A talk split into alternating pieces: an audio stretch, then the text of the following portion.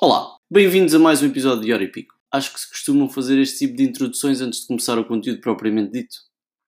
Disseram. Se é assim ou não, só vocês poderão dizer. A qualidade do áudio pode não ser a melhor. Já sei que tenho que comprar um microfone daqueles com pompons, mas é o que temos. Todas as semanas há uma live uh, no Instagram e depois é replicada, ou, ou não é replicada, é retirado o áudio e posto aqui em podcast. Por isso, tá, vamos começar a ouvir.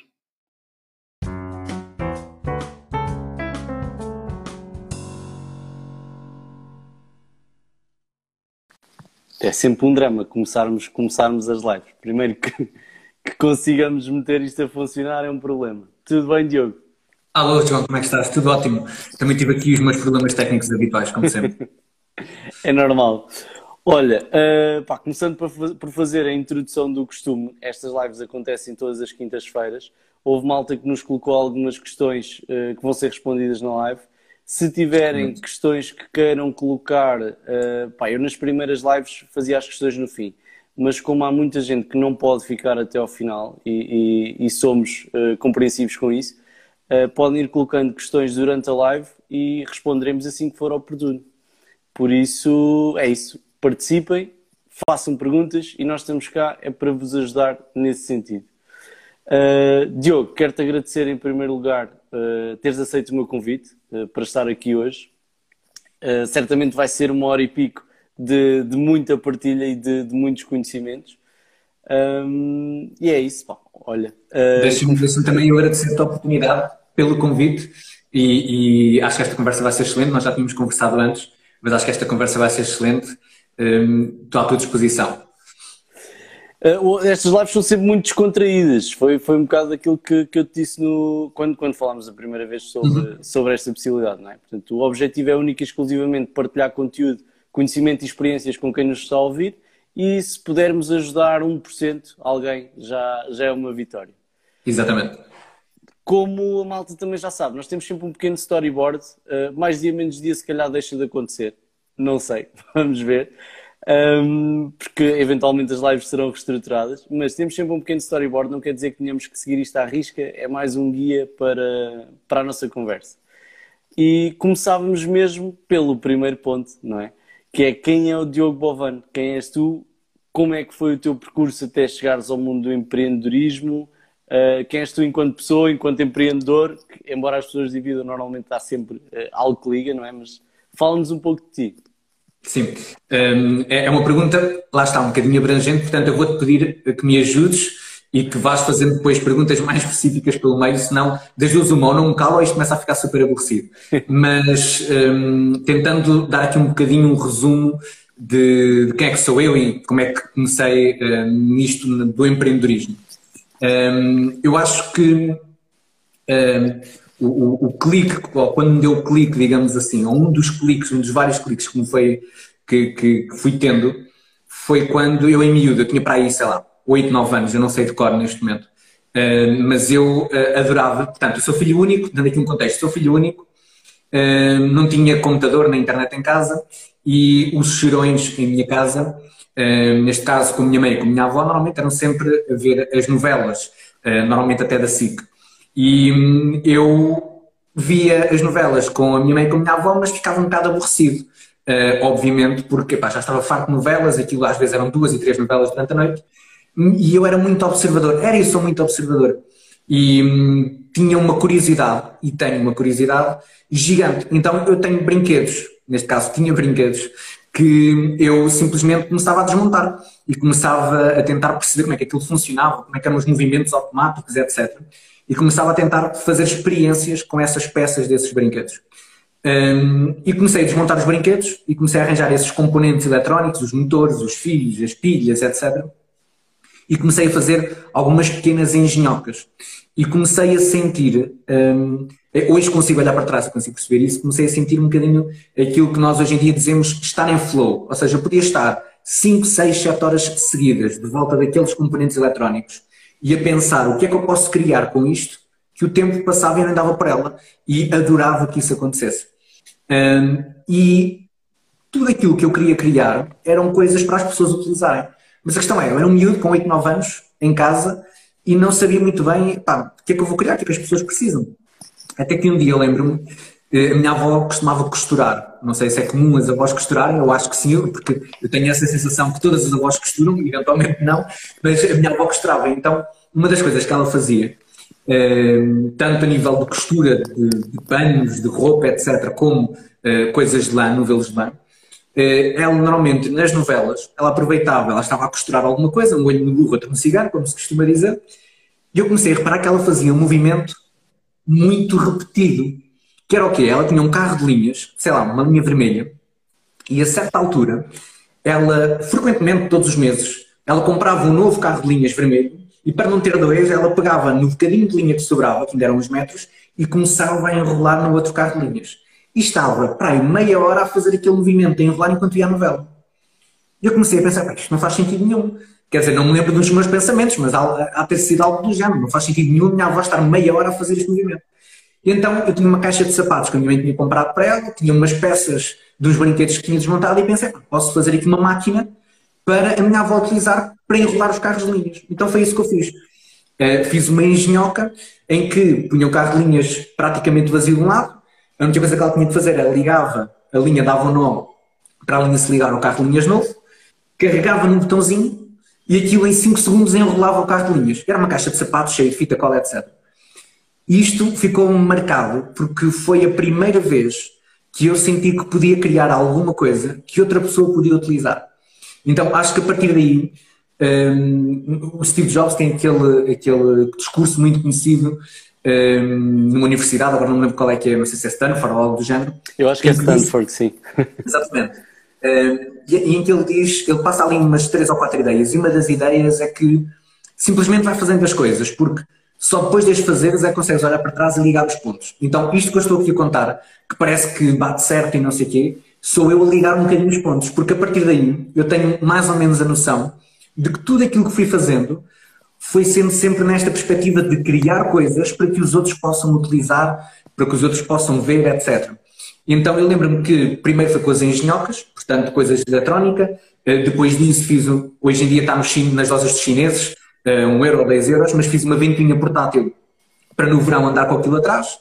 Na altura eu andava no, depois quinto, sexto ano, eletrifiquei o meu cacife e pus iluminação no cacife, enfim, fui fazendo aqui algumas brincadeiras. E a certa altura descobri a informática. Tinha para aí uns 10, 11 anos, quando descobri a informática e quando comecei a fazer algumas brincadeiras. Comecei a aprender a programar coisas muito simples e fiz o meu primeiro website.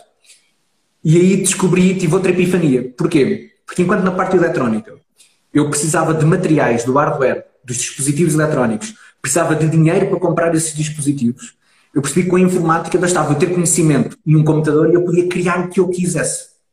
Então, eu lembro perfeitamente quando lancei o meu primeiro website, tinha 9, 10, 11 anos, e era um site que na altura completamente ingênuo, eh, era um portal com anedotas, com, com filmes piratas, com jogos, com imagens divertidas, etc. Era um, um miúdo de 10 anos que queria ver na internet e na minha inocência eu queria fazer concorrência com o Sapo, com o portal do Sapo.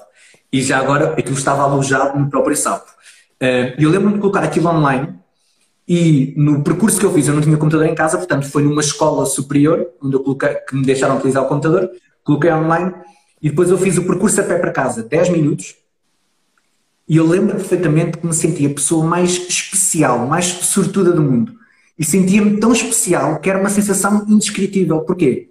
Porque eu tinha acabado de lançar um produto que já não era para a minha avó ou para os meus colegas, mas que estava acessível para todo o mundo e qualquer pessoa do lado do mundo podia utilizar. Obviamente aquilo não foi lado nenhum, obviamente não tive utilizadores nem visitas nenhumas, mas foi assim que fui começando a fazer algumas coisas. Entretanto, fast forward para a frente, um, entrei, fui fazendo vários projetos, comecei a trabalhar como freelancer, depois entrei então no secundário, no secundário quis ir para o curso de, de informática, eh, intensifiquei, comecei a trabalhar ainda mais como freelancer.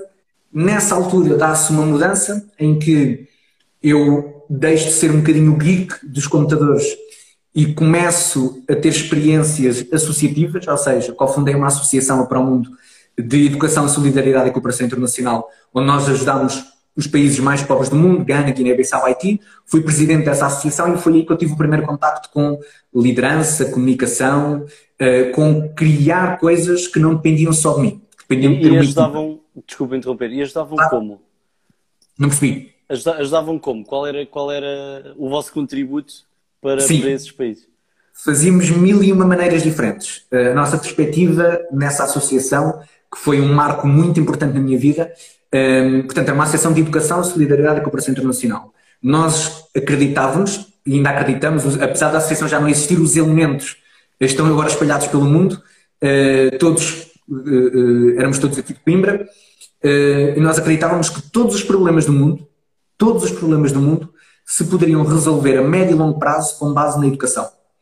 E todos os projetos que nós fazíamos tinham esta componente de que nós podemos dar o peixe para ajudar numa emergência, podemos logo a seguir, e fazíamos questão de tentar uh, ensinar a pescar, mas queríamos ir um passo um bocadinho mais além, que era ensinar a construir cana de pesca.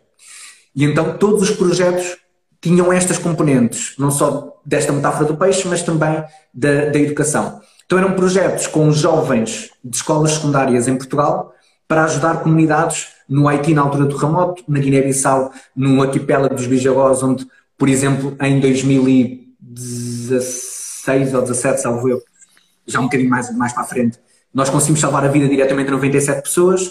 Enfim, eu só não te vou dizer exatamente como é que eram os projetos, porque estava em toda uma outra conversa pois, de uma duas Exatamente. Mas no mas fundo era que cada um dava o seu contributo, não é? Portanto, nas mais Sim, diversas áreas. Mas não era um contributo financeiro. Obviamente que depois era preciso dinheiro para as coisas acontecerem. Mas muitas vezes o que me dava mais gozo era eu fazer palestras, ir a escolas por todo o país, principalmente na região centro, como é óbvio, um, e motivar, envolver os jovens do secundário, mostrar algumas realidades completamente desfasadas da nossa, sei lá, crianças que precisam beber água, fazem um buraco no chão para encontrar água que vem branca, porque está completamente poluída, das coisas que nós, países desenvolvidos, mandamos para lá de lá, então as pilhas ficam no chão, etc. Pessoas, sei lá, esperança média de vida à volta dos 30, 40 anos, numa das ilhas que nós, que nós estávamos a ajudar. Morre-se com uma ferida infectada, ok? Então, mobilizar as pessoas do lado de cá. Esse era o meu trabalho enquanto presidente da associação, enquanto líder da associação, era mobilizar as pessoas do lado de cá para elas construírem projetos, seja um projeto de uma de fundos, tão simples quanto isso, seja um projeto super complexo. Por exemplo, tivemos um grupo de, de, de uma escola secundária aqui de Coimbra que angariou dinheiro para comprar um barco, estou a falar um barco a sério, ok? Para enviar o barco para, para esta ilha de, do arquipélago da Guiné-Bissau.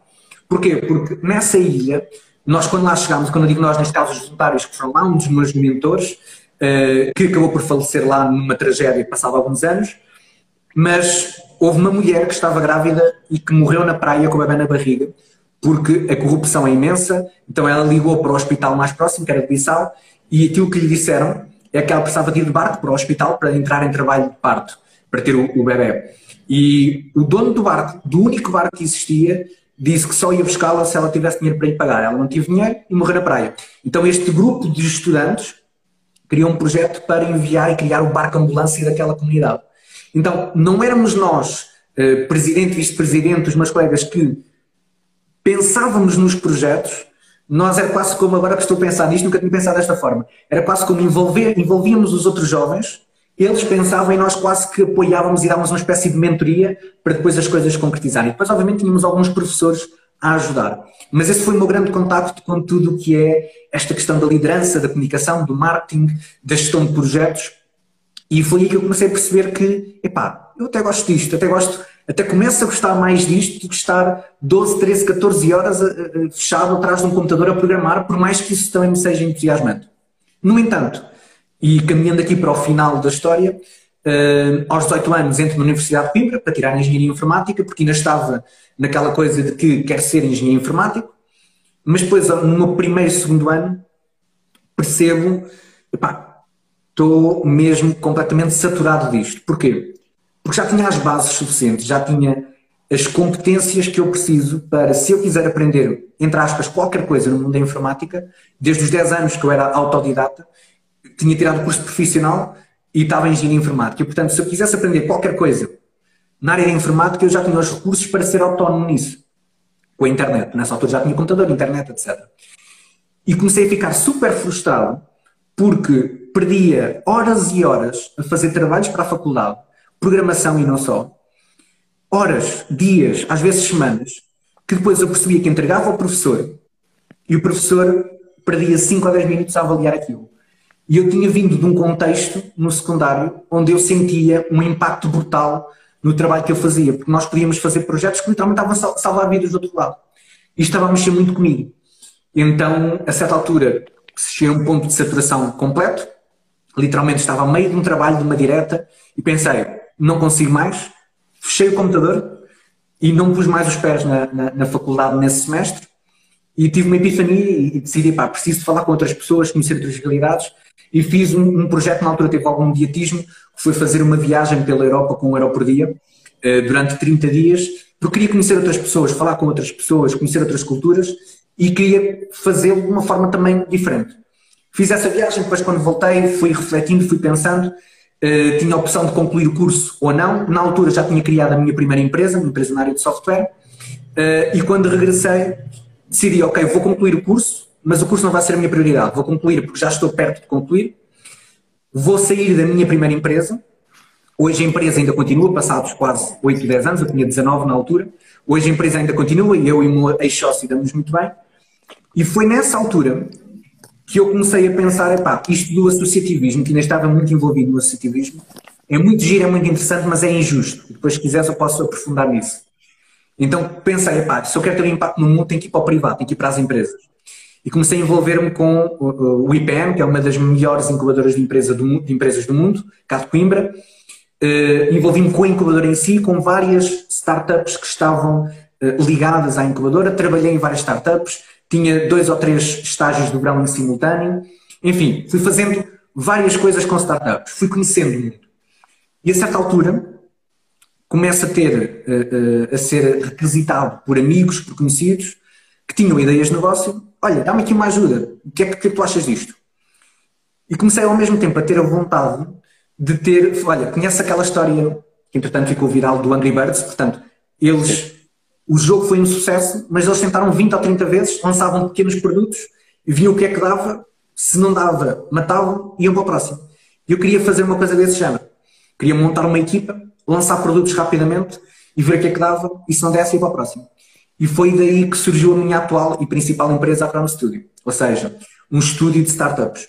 Com a, a, a, a, variante de que em vez de ser eu a fazer isso sozinho com uma equipa, tenho essa equipa e o objetivo é ir fazendo isso a médio e longo prazo, mas ajudar outros empreendedores a fazer isso. Então, eu comecei a me envolver no empreendedorismo porque, ao criar a Crown Studio, no fundo, nós trabalhamos com startups e fazemos o produto tecnológico das startups e ajudamos noutras vertentes, fazemos, somos investidores, hum, fazemos a parte burocrática e, ao mesmo tempo, a nível individual, as pessoas começavam a perguntar coisas, eu começava a ser convidado para dar formações de empreendedorismo, de negócios, hum, começava a ser convidado para ser júri de concursos e, entretanto, comecei também a apostar na minha marca pessoal em paralelo.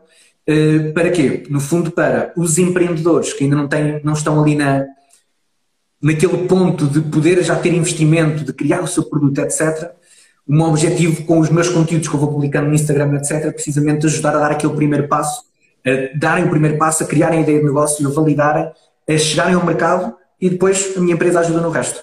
Um, e no fundo, de forma muito resumida, mas ao mesmo tempo alongada, é isto. Um, Vou-me calar agora um bocadinho. Estás à vontade, o palco é teu. um, Olha, um ponto que eu queria pegar um, foi, é, foi precisamente na tua viagem, porque eh, embora uma viagem uh, para muita gente é apenas uma viagem, mas a tua não foi apenas uma viagem pela Europa, foi uma viagem pela Europa com objetivos definidos uh, e com um budget que tu estipulaste que querias gastar diariamente, um budget super, super reduzido. Uh, e no fundo, um, pai, no fundo é isso que nós lidamos todos os dias nas empresas, não é? Porque nós temos uma viagem temos um percurso que, que, que, definimos que queremos fazer e temos um budget daquilo que sabemos que podemos gastar uh, uh, mensalmente ou anualmente, uh, ambos até no fundo, um, em determinadas áreas para conseguir para conseguirmos ter sucesso. No teu caso aconteceu a mesma coisa, tinhas esse euro para gastar em alimentação, estadia, como é que como é que foi essa experiência e como é que tu conseguiste de facto fazer essa viagem com um euro por dia? Ok. Um Acho que a forma mais simples de explicar foi nessa altura em que eu tinha acabado de criar a minha primeira empresa.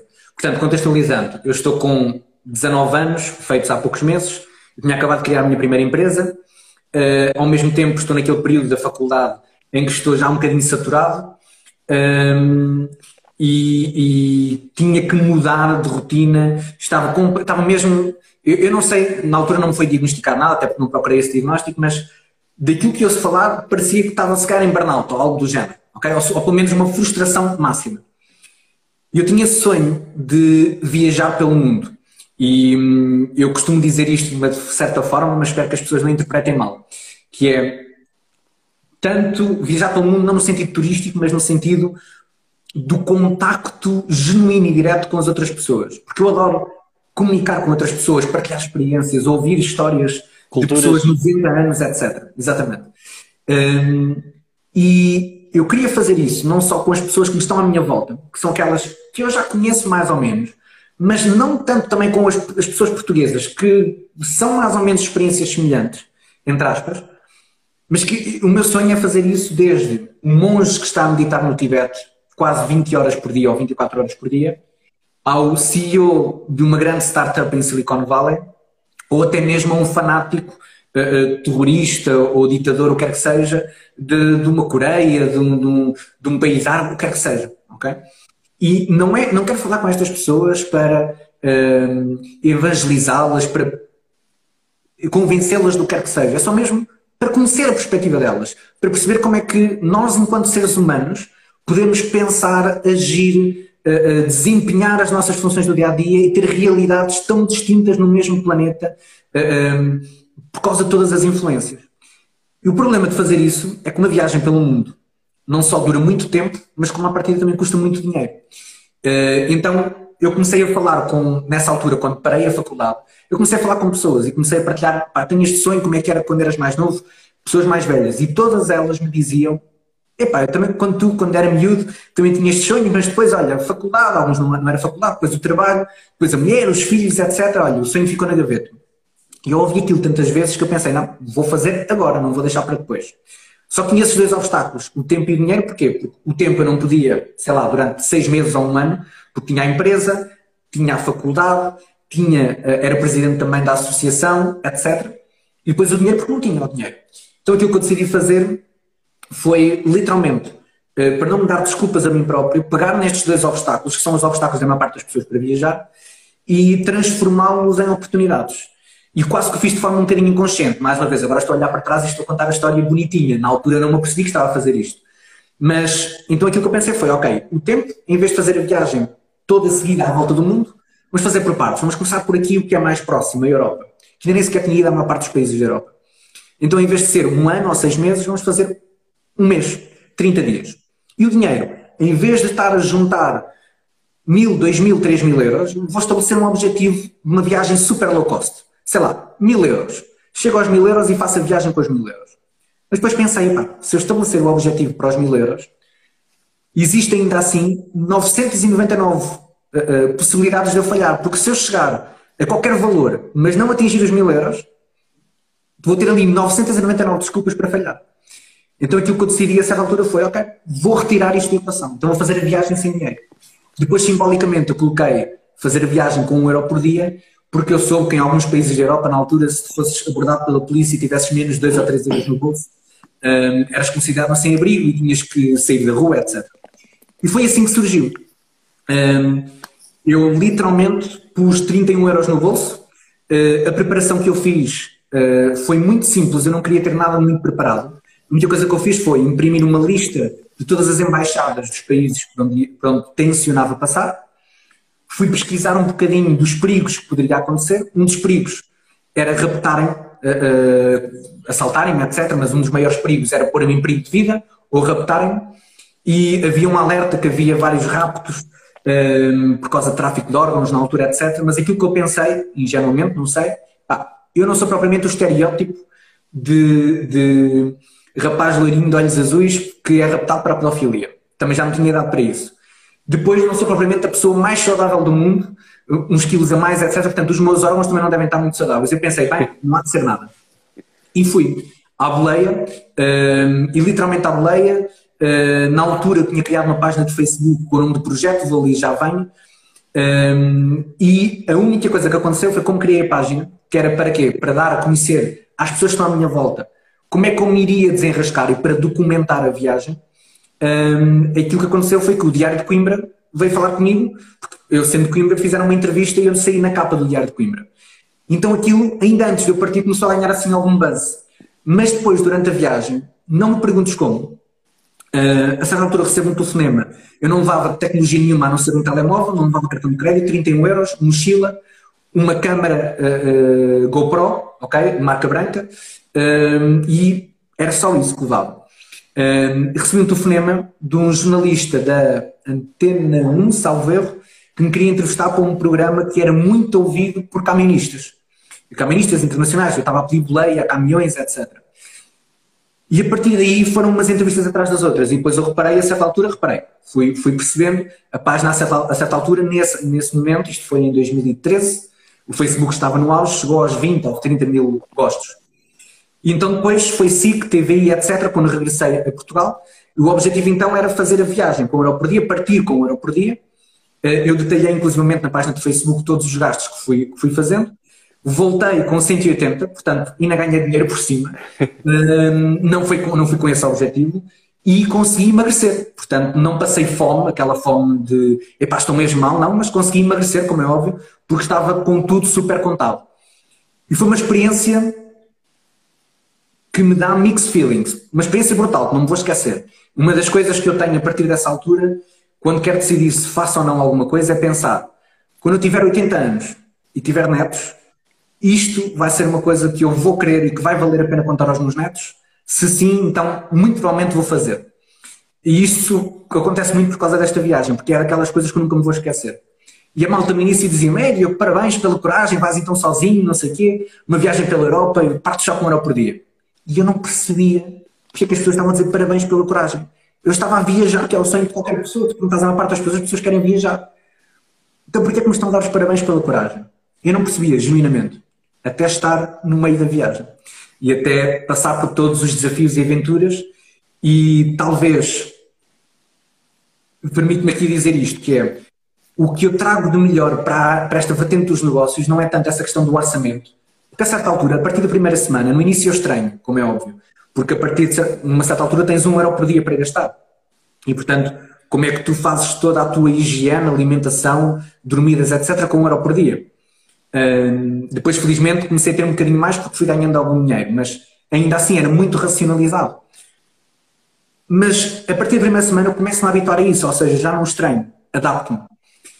O que foi mais difícil eu estar neste contexto em que te disse, ou seja, um contexto em que eu tinha a minha empresa, estava a tirar o, o curso, um, tinha, tinha, era presidente da associação, tinha uma série de projetos, ou seja, eu saía de manhã cedo, eu só vinha a casa para dormir e estava sempre com pessoas, estava sempre a comunicar, a liderar, a, a conviver, etc. E de repente estou no meio de milhões de pessoas, sei lá, em Paris, uh, Viena da Áustria, uh, Veneza, estou no meio de milhões de pessoas, mas sinto-me muitas vezes sozinho. Porque é um sentimento de solidão brutal. Estás no meio de milhões de pessoas, não tens as tuas pessoas, as pessoas que tu conheces. Uh, e depois as pessoas passam por ti, tu falas e têm diferença contigo. Então, os meus dias, a nível emocional, era literalmente uma montanha russa. Desde estar em êxtase porque estava ao pé, sei lá, da Torre Eiffel e nunca tinha estado, e estava a contemplar aquilo, não tinha obrigações e podia estar ali a apreciar tudo aquilo, e estar super frustrado, cansado, com fome, com medo, um, ansioso, porque não sei onde é que vou dormir nesse mesmo dia à noite. Então acho que o que mais trago dessa viagem foi a inteligência e resiliência emocional que tive que ganhar ao longo desse processo, que lá está. Agora olhando para trás eu consigo ver isso, que, porque tive que descobrir-me, perceber, epá, o que é isto que eu estou a sentir? Que emoções são estas? E como é que eu podia lidar com as emoções mais negativas? Como é que eu podia lidar com essas emoções? Como é que eu podia. Então, lembro perfeitamente num dia o percurso que eu fiz a terminar este capítulo da viagem foi Portugal, Espanha, França, Luxemburgo, Bélgica, Alemanha, República Checa, uh, Áustria, Itália, França, Espanha, Portugal. Uh, de 1 a 30 de agosto. Eu lembro perfeitamente que estava já na segunda metade da viagem, mais ou menos ali, salvo erro, Viena da Áustria. Eu estava tão. Uh, frustrado, tão triste, porque estava a sentir-me tão sozinho que eu estava literalmente numa casa que tinha arranjado, que me cederam gratuitamente, E eu não queria sair à rua, queria só estar em casa, ligado ao Facebook, porque eu queria estar a falar com as minhas pessoas. Então eu falei com uma pessoa que foi um viajante que me inspirou muito, Pedro On the Road, se não conhecem. Eu tenho experiências fantásticas, muito mais fantásticas do que alguma vez já tive. Ele é um, ele é um viajante. Um, eu tinha falado com ele antes de, ir, antes de fazer a minha viagem e nesse dia eu fui falar com ele, eu estava online, e perguntei-lhe, pá, nas tuas viagens, sei lá, ele teve ao pé do Bin Laden, entre aspas, a uns quilómetros, quando o Bin Laden foi preso. Ele, o próprio Pedro ele foi preso uh, em países que não, que, não, que não dá para imaginar. Ele teve aventuras do Arco da Velha. E eu perguntei-lhe, pá, nunca te sentiste assim, como eu me estou a sentir? E descrevi. E ele, uh, uh, tivemos ali uma conversa de 5 minutos, porque ele estava a meia hora de sair para uma viagem de bicicleta para a África do Sul, de Portugal à África do Sul de bicicleta. Um, e ele disse-me ali umas coisas quaisquer, uh, quaisquer, ou seja, não foram quaisquer, foram importantes, mas que não vou estar aqui agora a detalhar. Aquilo deu-me também o clique, eu literalmente saí para a rua nesse dia, passei o dia todo na rua e foi este exercício de me conhecer, de perceber o que é que eu estou a sentir. Estou frustrado, estou com medo. Vamos lidar com esta emoção. E comecei a arranjar estratégias na minha cabeça para lidar com essas emoções. Eu acho que isso é o que eu mais trago hoje, porque nós, enquanto empreendedores, enquanto uh, fundadores de empresas, enquanto líderes de negócios, o que queiras chamar, eu acho que a inteligência emocional é a característica mais desvalorizada e que mais é necessária, não só em nós enquanto founders, empreendedores, etc., mas até nas pessoas que nós contratamos. Esta questão da inteligência emocional, para mim, é a característica uh, uh, que eu mais valorizo e que eu digo que consegui exercitar muito este músculo durante a viagem. É, eu, por acaso, dizia isso até ontem com, com o André Nave. Um, pá, o, o, desenvolvimento pessoal, nós conhecermos a nós próprios e aprendermos a lidar uh, com, as nossas, com as nossas emoções uh, e todo o tipo de emoções, boas e más, não é? Um, pá, é, é, sem dúvida, uh, ou são sem dúvida as skills mais importantes que nós podemos ter, não só enquanto empreendedores, mas enquanto pessoas, colegas, amigos, colaboradores seja o que for, não é? Porque se não soubermos lidar connosco, não sabemos lidar com os outros. Exatamente. É, é um bocado o, isso. O Ricardo, o Ricardo, que nós conhecemos, da Team Founder, há uns tempos fez uma história que eu achei muito interessante, eu não fui a tempo para republicar a história. Mas ele viu um dos meus conteúdos no, no LinkedIn, ele tirou print screen, não sei se tu viste essa história, ele tirou print screen e pôs uma frase, uma única frase, que resumiu brutalmente aquilo que eu tinha escrito. Um, e, e, e o resumo dele foi: os empreendedores não falham, os empreendedores desistem. E eu acho que isso é muito verdade, obviamente, estamos aqui a, extrapolar, mas acontece, é o que acontece mais, precisamente porque não há esta resiliência emocional, esta inteligência emocional para lidar com os obstáculos, para perceber, para lidar com as pessoas que estão na nossa equipa, enfim, tudo o que é à volta disto estamos a falar da parte do que é o desenvolvimento pessoal e inteligência emocional. E, e se calhar também pode, pode, ter, ou pode ser influenciado de certa forma pelo, pela nossa educação que, que não nos permite, entre aspas, não é? falar de falhanços. Não nos permite falhar. Uh, e o Ricardo também é uma pessoa que fala muito sobre falhanços uh, e a importância que, que tem, uh, que tem falhar e que tem falar sobre esses mesmos falhanços, precisamente para nos conseguirmos desenvolver e, e, e, crescer. E esse é o verdadeiro percurso do empreendedor, não é? Como, como ele disse na frase muito bem, os empreendedores não falham, os empreendedores desistem. Uh, portanto, é, é, é, sem dúvida, uh, na minha opinião, também terá uma, alguma influência a nível, de, a nível cultural, até, se calhar arrisco-me a dizer. Claro, um, eu, eu, acho, eu acho que, uh, fazendo só uma referência ao que estás a dizer, concordo inteiramente.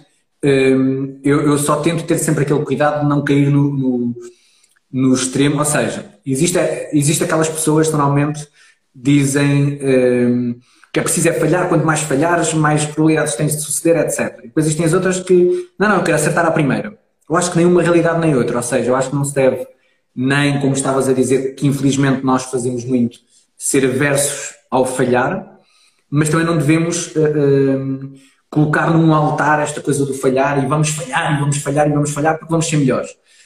Porque normalmente há aquela frase muito clichê que se diz, ok, se tu falhas, já sabes uma coisa que não podes fazer e na próxima não fazes. A questão é que, e, e tu, enquanto empreendedor, também sabes isso perfeitamente, nós às vezes falhamos, mas não sabemos exatamente o que é que correu mal. Sabemos que houve alguma coisa que correu mal, mas não sabemos exatamente, e isso não nos impede de a seguir não cometer o mesmo erro. Então eu acho que é preciso, sim, como estavas a dizer, e concordo em absoluto, desmistificar isto do falhar, ou seja, não dar tanta importância como damos, mas ao mesmo tempo tentar não falhar, como é óbvio, ninguém quer falhar. Claro. Portanto, acho aqui um, um equilíbrio, um, um trade-off muito interessante e complicado, como óbvio. E, e aí está uh, muito presente a importância dos mentores, não é? Uh, portanto, o mentor é a partir de alguém que ou já falhou ou já teve outro mentor que já falhou um, e que consegue uh, prevenir-te um bocado ou, ou, evitar que tu corras esse risco de forma uh, desenfreada, não é? Ou descalculada. Um, não sei o que é que tu achas sobre isso, qual é a experiência que tens, sendo tu uh, um grande mentor, não é? mas acho que é, é, é muito esse papel. é nós aprendermos com quem já passou por aí, quem, com os erros dos outros, não é? Como, como se costuma Sim. dizer. Eu, eu acho que há aqui duas vertentes. Essa que tu estás a dizer, 100% uh, uh, verdade. Um, e quando. E, e aqui, deixa-me fazer aqui um, um, uma coisa que eu acho que é necessária, que é desmistificar o que é isto um mentor. Acho que a palavra mentor tem um peso ainda muito pesado, às vezes. Uh, um mentor é simplesmente alguém que nós escolhemos. Uh, aliás, é, é, alguém que há uma escolha de ambas as partes, normalmente, pode, pode não ser assim, mas pelo menos alguém escolhe para uh, ter ali algum tipo de ajuda, algum tipo de apoio. E pode ser de forma formal ou de forma informal. Exemplo, sei lá, quem, sei lá, certamente tens pessoas na tua audiência que tu não conheces, João, e essas pessoas sentem-se mentoradas, têm ajuda com os conteúdos que tu publicas. O mesmo no caso, há pessoas que eu publico conteúdos que eu não as conheço, não faço ideia quem é elas são, e que passado alguns meses elas enviam uma mensagem a dizer epá, aquele conteúdo ajudou-me, inspirou-me, não sei o que, não sei o que mais. De alguma forma, isso é uma espécie de mentoria, mas é uma mentoria mais uh, broadcast, exatamente, indireta. Existem vários tipos de mentoria. Eu sentar-me contigo num almoço e fazê-lo recorrentemente e dar-te alguns conselhos ou vice-versa, isto pode ser uma relação de mentoria. Normalmente a relação de mentoria é de um mentor para um mentorado, ou seja, não é, não é bilateral, é mais unilateral. Mas pode ser bilateral. Ou então depois a questão da mentoria formal, que é eu pagar a um mentor para ter o acompanhamento desse mentor. E eu acho que há duas coisas que podem acontecer em simultâneo ou só alguma delas, que é ser alguém que me vai ajudar porque já passou pelo, por aquilo que eu estou a passar e, portanto, com base na experiência dele e na, na forma como ele arranjou para superar esses desafios, vai-me aconselhar, mas pode também ser alguém que não precisa efetivamente ter passado por aquilo. Vou dar dois exemplos. Dos, nos dois lados da trincheira. Eu tenho mentores, eu dou mentoria, mas também usufruo de mentoria de outros mentores que já me ajudaram e que não têm um negócio nem pouco, nem mais ou menos parecido com o meu e que são outras áreas, ok? Assim como eu, no meu grupo de mentoria, sei lá, eu, eu podia nomear os vários negócios, mas eu tenho negócios que eu não percebo nada da área de negócio, ok?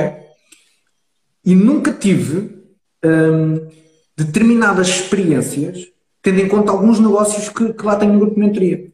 Mas há aqui uma questão que é o facto de eu ter um olhar de fora e o facto de eu, enquanto mentor, ou os meus mentores, qualquer mentor, terem determinados princípios, vou dizer desta forma, apesar de ser uma palavra clichê, nós falámos no outro dia isto no Clubhouse, ter um mindset certo, às vezes isso para mim quando estou a dar mentoria ou quando estou a receber mentoria é o mais importante. Porque a outra pessoa que está do lado de lá, muitas vezes, eu tenho mentores que eu escolhi, que eu pedi uh, para, para, para mentorarem, que não percebem nada da minha área do negócio, mas que são pessoas que sabem pensar, são inteligentes e são pessoas que têm um mindset certo. E eu coloco-lhes um desafio e eles, com o mindset certo e com a capacidade de pensamento que eles têm, eles resolvem, ajudam-me a resolver o problema. Okay? E muitas vezes, no meu grupo de mentoria, eu não estou a dar as soluções porque eu não sei, sei lá, tenho um projeto que, tem, que, que é uma grande loja online, uma das maiores do país, numa determinada área. Eu, eu nunca tive um negócio com uma loja online. Obviamente que vou sabendo algumas coisas, que já contactei com milhares de negócios. Mas eu nunca tive, ou seja, eu nunca passei por alguns obstáculos que aquela empreendedora em específico tem passado. No entanto, quando ela me coloca desafios, eu consigo por causa da minha configuração mental, que no fundo é isso que significa mindset, configuração mental, porque tenho alguns princípios, não só porque estudo, mas por causa da minha experiência, e porque estou de fora ao negócio, consigo guiá-la no caminho que me parece mais interessante. A minha é ela, como é óbvio. Depois é ela que tem que executar, portanto é ela que, que faz a decisão final. Então eu acho que o mentor tem estas duas grandes valências. Tu podes ir buscar um mentor, vamos brincar aqui um bocadinho. A típica personagem do senhor de cabelo branco, empresário com 50, 60 anos, que já passou as passas do Algarve e que te pode dar, tem uma experiência brutal, ok? Podes ir buscar aquele intermédio que alguém com alguma experiência, mas que te ajuda do ponto de vista de mindset, como é que tu enfrentas determinados desafios, como é que tu enfrentas determinados problemas, ou alguém que até pode não ter tido experiência de campo, ainda assim tem o mindset certo. Sei lá, ninguém ouviu falar do, do, do José Mourinho como jogador de futebol. Ele, nem sei se ele jogou futebol, não, não percebo nada de futebol. Eu acho Também que ele não está de bola. Mas ele não teve numa Liga dos Campeões, acho eu. Ele não teve no Europeu, ele nunca foi campeão enquanto jogador. Mas foi um excelente treinador de futebol. Ok?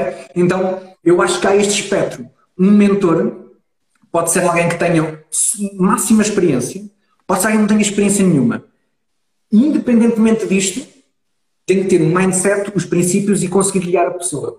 E depois aqui entra outra característica que é às vezes não é para dar a resposta, às vezes é para fazer com que a pessoa chegue à resposta, um bocadinho aqui até Exatamente. entre aspas de coaching.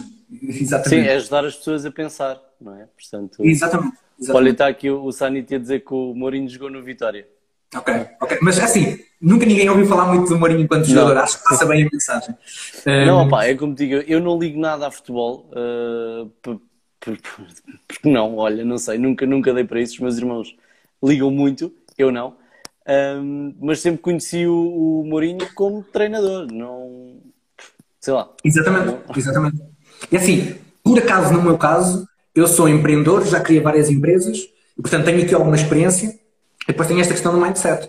Mas conheço empreendedores fantásticos que não têm, têm experiência, mas que não têm tanto aquela questão do mindset e de guiar a pessoa, etc. É só com base na experiência. E conheço outros, sei lá, eu, eu já tive mentoria com.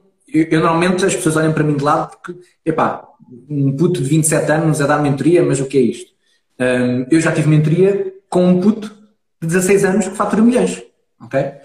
Um, e portanto, às vezes, não tem a ver com a experiência acumulada, tem a ver com a capacidade que existe de guiar a pessoa e chegar e ajudar a pessoa a ultrapassar. Eu costumo dizer aos meus mentorantes no grupo de mentoria que o que eles, no outro dia, houve uma, uma rapariga no grupo de mentoria, mandou uma mensagem que eu achei muito simpática. Uh, estamos, nós temos um grupo privado só para o grupo de mentoria e, obviamente, eu vou acompanhando o que eles vão fazendo. Ela partilhou um desafio qualquer e eu disse: Olha, Está aqui um ponto cego. Repara nisto. E ela mandou uma mensagem muito simpática a dizer: às vezes estava está dentro do teu cérebro. E eu, na brincadeira para ela, disse-lhe: Olha, o faz estás no grupo de mentoria, tu estás a alugar um pedacinho do meu cérebro duas vezes por mês, que são os encontros que nós temos. É um bocadinho isto, o mentor disponibiliza um bocadinho do cérebro para pensar com, com o empreendedor e para o ajudar a chegar a alguma conclusão. Um mentor não tem que estar certo. Só vai ajudar a desbloquear alguma coisa. A decisão final e a execução tem que ser, obviamente, do, do, do, empreendedor. Mas é super importante às vezes termos alguém do lado fora do negócio que nos possa, eu próprio, eu, eu às vezes estou a dar mentoria e estou a pensar, epá, eu às vezes precisava de me ouvir a mim próprio. Porque quando estamos nos desafios, nos problemas, nós sabemos a teoria toda e os princípios, mas quando nos envolve nós, quando nós estamos emocionalmente envolvidos com o negócio, é sempre mais difícil e ajuda termos opiniões, termos feedbacks, temos pessoas que nos desafiam. Sei lá, eu quero uh, estabelecer um objetivo, quero faturar um milhão no próximo mês. Estabeleci esse objetivo. Alguém pergunta, ok, mas porquê queres faturar um milhão? E eu, olha, por causa disto, isto e disto. E porque não 10? Pois, porque acho que é muito. Então, mas será que é mesmo muito? Este tipo de coisas, este tipo de provocações, é uma das coisas que eu até mais gosto de fazer aos empreendedores. E estão aqui, já vi aqui a Glória, etc., que tiveram mentoria comigo noutros, noutros contextos há pouco tempo. É uma das coisas que eu mais gosto de fazer e que eu acho que mais desbloqueia as pessoas, porque muitas vezes nós temos uma série de crenças limitadoras que eh, eh, nós estamos habituados a um padrão de ação, que quando chegamos à parte dos negócios e do empreendedorismo, há uma data de coisas que não funcionam com o padrão que nós estamos habituados e que é preciso ir contra aquilo que para nós é natural. Completamente contra, sei lá, viraste para um empreendedor e dizeres esquece o investimento, não precisas de investimento, vende agora. Não tenho produto, vende. Consegues vender sem ter produto? Como assim consigo vender sem ter produto? E depois estar a fazer esse exercício todo de mindset. Então acho que é muito isso que, que, que estavas a dizer e concordo inteiramente com ela. Sim, é a questão do, dos objetivos. E agora estava-me a lembrar aqui de uma altura em que tive uma, uma pequena formação com o Alexandre Monteiro, um, em que ele dizia o seguinte: as pessoas falham. Uh, eu penso que foi assim. Se estiver a dizer alguma baboseira, corrijam-me, mas foi isto. Um, as pessoas falham porque estabelecem objetivos demasiado pequenos. Não é porque estabelecem objetivos demasiado grandes, é porque se estabelecem demasiado pequenos. E, e, isso vai de encontro àquilo que tu estavas a dizer de, de nós estarmos dentro da nossa bolha, de estarmos acomodados.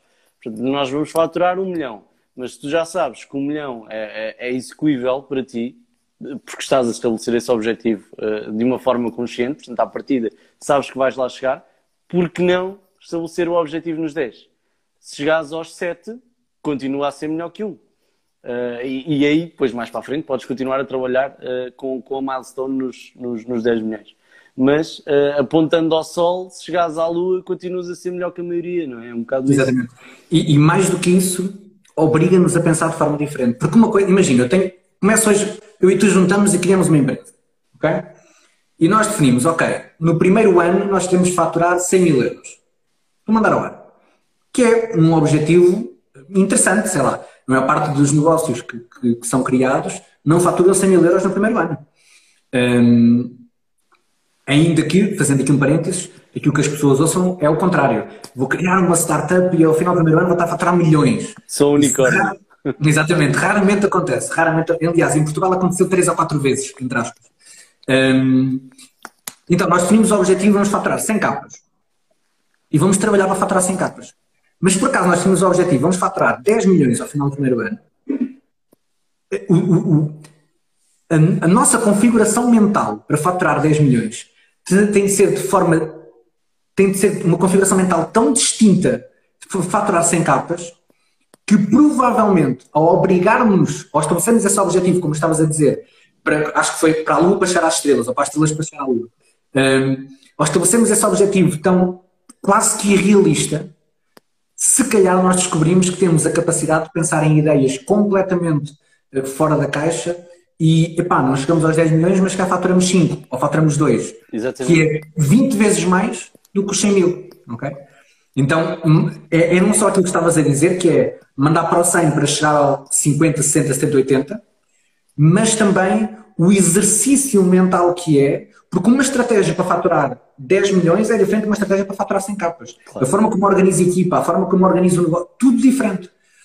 Então, se eu tiver com o mindset para um negócio para 100 capas, o negócio muito dificilmente vai atingir os milhões.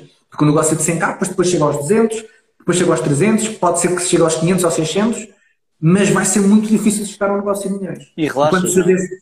Diz? E, e, relaxas, porque como é um objetivo uh, realista, quando estás próximo, muito realista, quando estás próximo, uh, acabas por começar a relaxar, que é tipo, ok, pronto, já só faltam 10 mil euros. Exatamente. E para os 10 milhões já não é bem assim. Tens 5 milhões, mas para todos os efeitos ainda faltam outros 5. Hum. E, e, é como tu dizes, dá-te uma liberdade mental de, de, de desenvolver ideias que à primeira vista até podem parecer estúpidas uh, e, e, algumas até ridículas, mas que se calhar não são, se calhar é um ponto de partida para, hum, para começares a desenvolver essa estratégia que te vai levar futuramente aos 10 milhões. Precisamente. Eu há pouco estava a falar, estava aqui, pelo menos eu reparei aqui a passar, a, Glória que teve mentoria comigo num outro contexto, não no grupo de mentoria. Uma das coisas que eu mais gosto, porque nós estamos aqui a falar de faturação e não sei o quê, mas se calhar as pessoas que nos estão a ouvir pensam, pá, mas tem outros objetivos? Eu estou a lembrar de um exemplo que são até aqueles que me dão mais gozo às vezes, que é quando estou a dar mentoria a empreendedores, e há muito este conceito do MVP, do produto mínimo viável. Temos que fazer o produto mínimo viável, o produto mais simples para lançar no mercado, etc. E a maior parte não só não percebe bem o conceito do MVP, como para além disso não conseguem hum, não conseguem chegar àquela que é a definição do MVP. Então para eles o MVP, sei lá, se eu quero fazer um, um, um Instagram, só para simplificar, eu quero fazer um Instagram, o MVP é um Instagram light, com menos funcionalidades. E não tem de ser assim. Então, um dos exercícios que eu mais gosto de fazer nas mentorias E aconteceu, há algumas semanas atrás, sei lá, uma empreendedora que eh, tinha, tinha que fazer um MVP até ao dia 6 de junho e que ela não conseguia fazer o MVP. E ela explicou-me porquê, porque o negócio e não sei o quê, e isto, e, e, o fornecedor, e não sei o quê, não sei o que mais. Faltava, isto foi uma semana antes do dia 6 de junho, faltava uma semana. Eu tive ali 20 minutos com ela, a fazer-lhe perguntas, aquilo que estávamos a falar há pouco, a provocá-la, a conhecer um bocadinho também a área de negócio dela, a fazer-lhe perguntas-chave, e de repente, naqueles 20 minutos, aquilo que para ela era uma impossibilidade de todo o tamanho, conseguimos pensar, ok, mas se tivermos apenas uma semana para criar este MVP, o que é que podemos fazer? E comecei a definir com ela o MVP e no final, não sei se ela depois o concluiu ou não, mas sei que no final ela saiu dali com um plano de como fazer o MVP numa semana. E ficou, e vi, eu, e é, é, é isso que depois mais mexe comigo do ponto de vista positivo e que me faz gostar imenso de dar mentorias, que é ver, ela estava assim, estava um bocado frustrada quando começou a falar comigo e a explicar se havia algum problema ou não, e de repente começar a ver um brilhozinho nos olhos dela de epá, afinal até há aqui uma possibilidade, afinal até sou capaz de conseguir fazer isto. Hum, então eu acho que muitas vezes esse estabelecer os objetivos, como eu fiz na viagem, etc., epá, vamos fazer. Temos uh, uma semana em vez de ter um mês, ok, o que é que nós. É a tal questão que deve estar muito habituado a trabalhar com isso. Trabalhas na, com a vertente criativa de forma muito explícita. A criatividade funciona muito melhor quando nós temos restrições àquilo que temos de fazer. Porque se tudo for possível, se tivermos todo o dinheiro do mundo, toda a, a equipa perfeita, etc., a criatividade não, não serve muito, porque a criatividade é para resolver problemas. problemas. É a nossa capacidade de resolver problemas.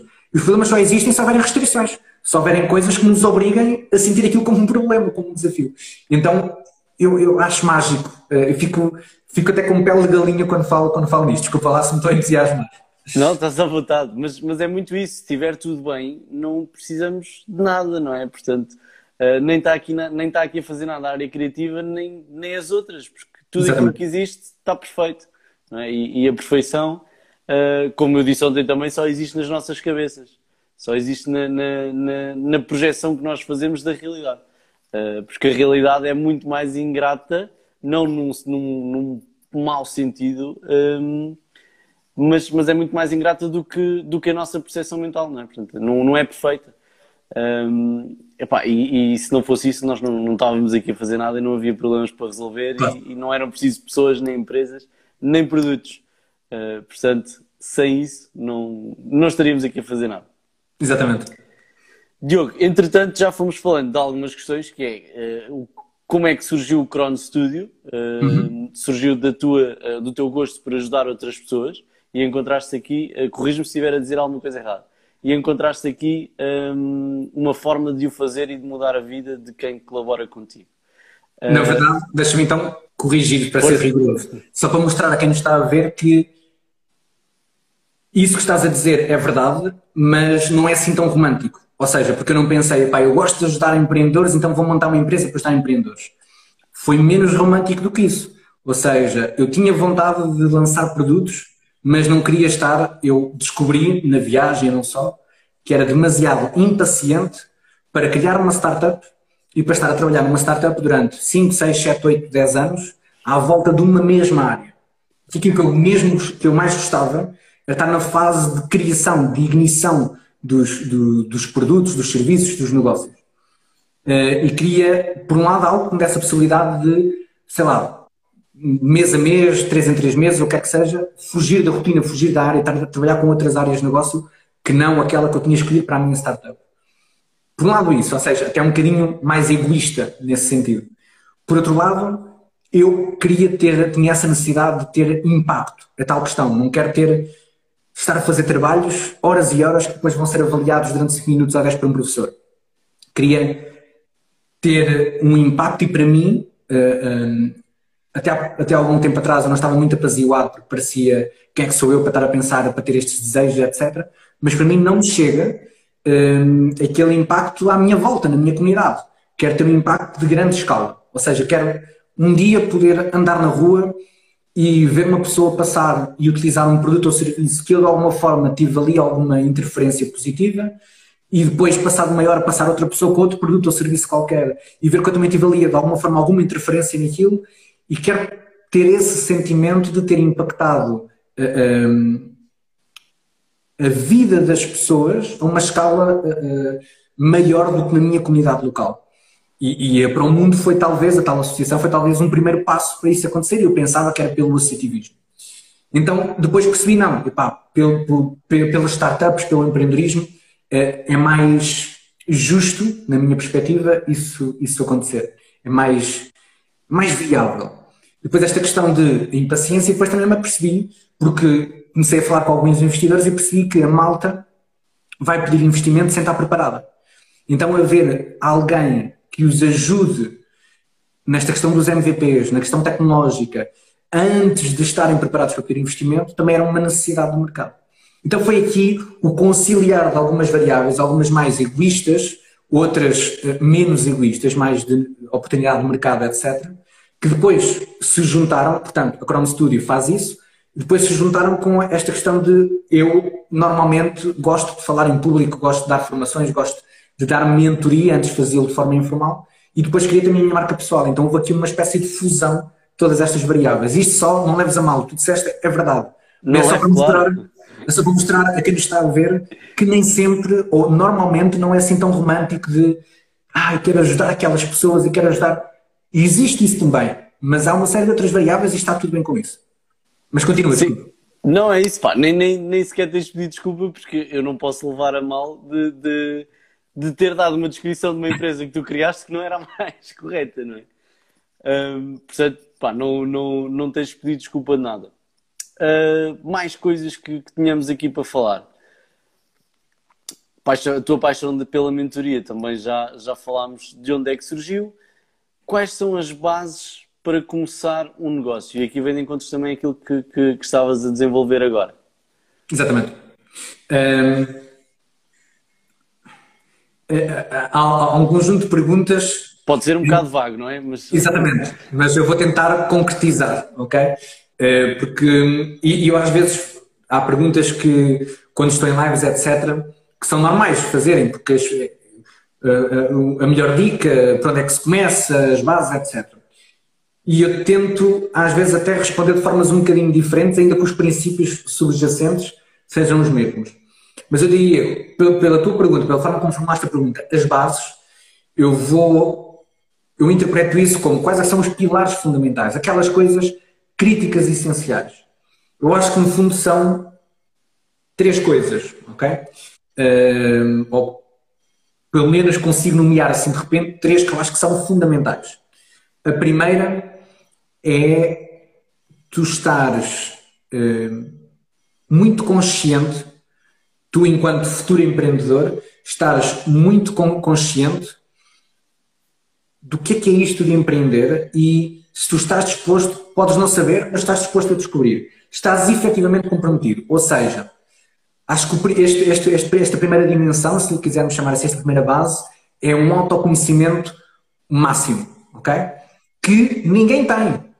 A questão é, tu estás comprometido em conhecer-te melhor e durante a jornada que vais começar enquanto empreendedor, aprofundares esse autoconhecimento. Eu acho que esta é uma base, é muito esta questão do, do self-awareness, ok? Segunda base, ou segundo grande pilar, é, para mim, é, é, é uma das coisas fundamentais. Começas provavelmente sozinho, mas não esquecer que o mais importante, na minha opinião, de qualquer ideia de negócio não é a ideia de negócio, é a equipa que está a tentar executá-lo. Como eu costumo dizer, ideias há muitas, felizmente não há ideias de negócio patenteadas, portanto as ideias não têm dono e portanto as ideias não valem nada, custam zero, ok? E muito provavelmente todos nós temos ideias semelhantes, etc. Então aquela coisa às vezes até de ah, não vou divulgar a minha ideia porque me vão roubar ou vão copiar, pá, esqueçam lá isso, não, não faz sentido nenhum. A ideia vale zero. O que conta é a execução. E para teres uma boa execução tens de ter uma boa equipa. E se no início, para dar os primeiros passos, um empreendedor sozinho, um one-man show consegue, ok? Se queres criar um negócio, deixa-me corrigir, se queres criar uma empresa, um one-man show não pode ser. Porque a definição de empresa é precisamente um, um, um, é uma figura Coletivo. diferente de, exatamente de um freelancer, ok? Ou de, de um negócio em nome individual, ok? E, portanto, acho que a equipa é fundamental, mais tarde ou mais cedo, de preferência mais cedo, uma equipa que se complemente. Terceiro e último fator, que eu repito muito no meu Instagram e afins, mas que não dá para fugir, que é resolveres um problema que seja realmente importante para alguém e teres uma abordagem completamente focada no teu cliente. É colocar-te a ti em segundo plano, no sentido de não interessa aquilo que eu acho que o mundo precisa, interessa aquilo que o mundo realmente precisa. E essa perspectiva, por exemplo, eu ganhei na, na, na tal associação. Porque a maior parte dos projetos de, de, de apoio solidário e social que existem, se nós formos ver bem, são projetos que são bons, mas que são feitos ao contrário. Porque eu acho que aquela comunidade do outro lado do mundo precisa de roupas. Então eu vou organizar um contentor e vou enviar roupas para aquela comunidade do outro lado do mundo. Porque eu acho que eles precisam disso. Quando se calhar, na verdade, eu estou a fazer pior, aliás, aqueles estudos muito conhecidos de que um dos grandes problemas da pobreza da África é a ajuda que vem dos países desenvolvidos. Ou seja, nós enviamos contentores de, de coisas, seja roupa, alimentos, etc., que são desviados para o mercado negro, entram no mercado negro e depois os, os, os uh, empresários locais não conseguem escoar os produtos deles. E, portanto, é um impacto brutal negativo na economia. Porque nós achamos que eles precisam de brinquedos e porque as pessoas precisam de roupas e não sei o quê. Então, o que é realmente importante é eu ir lá, nós na associação fizemos isso. Antes de pensarmos em qualquer projeto, nós fomos lá, fomos ao Ghana, fomos à Guiné-Bissau e perceber, vivemos lá com eles durante alguns dias e às vezes até meses e percebemos, ok, o que é que faz realmente aqui falta? O que é que tem aqui grande impacto? Nos negócios é a mesma coisa, é exatamente a mesma coisa, que é o que é que realmente, eu, que problema é que eu vou resolver e que é importante, porque há muitos problemas que não são importantes e que é importante para alguém. Segmento de clientes bem definido. Então eu diria que são estas três coisas, um autoconhecimento muito grande, barra comprometimento, uma equipa que se, que se complemente e, uh, em terceiro lugar, resolver um problema que seja importante para alguém. E que exista, não é? Esquecer os achismos, como Exatamente. dizes várias vezes. Precisamente. Porque muitas vezes nós temos uma ideia de negócio e são tudo hipóteses que nós estamos a formular dentro da nossa cabeça. Eu acredito que vou resolver este problema para esta pessoa. Eu acredito que esta pessoa tem estas necessidades. Eu acredito que vou ganhar dinheiro desta forma, que eu vou fazer publicidade daquela. Eu acredito que vou ter estes custos. Eu acredito que vou faturar não sei quanto. Isto são tudo hipóteses legítimas, completamente legítimas. Todos nós fazemos isso e é perfeitamente normal. Nós precisamos é de pegar nessas hipóteses, colocá-las no papel ou no computador, onde quiserem, ou seja, tirá-las dentro da nossa cabeça e começar a executar nelas. Porque a partir do momento que executamos nessas hipóteses, se nós formos, tivermos a autoconsciência e a atenção de vida, e quem sabe até ajuda de pessoas que já passaram por mentores, o que quer que seja, nós vamos conseguir perceber que aquilo que estamos a executar dá-nos um feedback. Nós vamos aprender com isso. Nós vamos aprender, ok, se calhar o meu cliente não são mulheres entre os 20 e os 50 anos. Se calhar as mulheres entre os 20 e os 50 anos não sentem o problema que eu pensava que elas sentiam. Quem é que sente este problema? E vou descobrir. E vou fazer testes, e vou experimentar, e vou transformar a hipótese que eu tinha. O meu cliente são estas pessoas e eu vou chegar a elas através desta forma. Vou transformar a hipótese numa evidência que me vai permitir aprender e eu vou conseguir aquela questão que estávamos a falar há bocado. Em vez de desistir porque não estou a vender, eu pego naquela evidência, hum, se calhar não são mulheres entre os 20 e os 50. E se experimentar mulheres de classe média alta entre os 40 e os 50 que estejam numa determinada condição? Olha, funciona.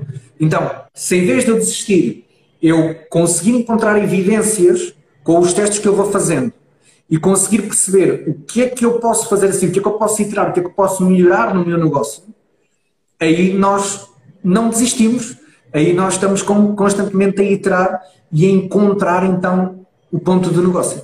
A empreender de certa forma, não é? Portanto, constantemente a desenvolvermos. Precisamente. Uma das coisas que eu tive, eh, eh, se me permites partilhar isto, foi uma das coisas que eu tive uma noção mais clara uh, nos últimos meses. Ou seja, era uma coisa que eu já andava em bem-maria aqui na minha cabeça, mas que só recentemente é que eu, quando tens aquele clique, ok, é isto. A nossa função enquanto empreendedores que criamos negócios é fazer-nos substituir. Nós, enquanto empreendedores que, te, que criamos negócios, nós temos uma função, que é isto que nós estamos a falar, que é pegar numa ideia de negócio, que são só achismos, que são só hipóteses, e transformá-las em certezas.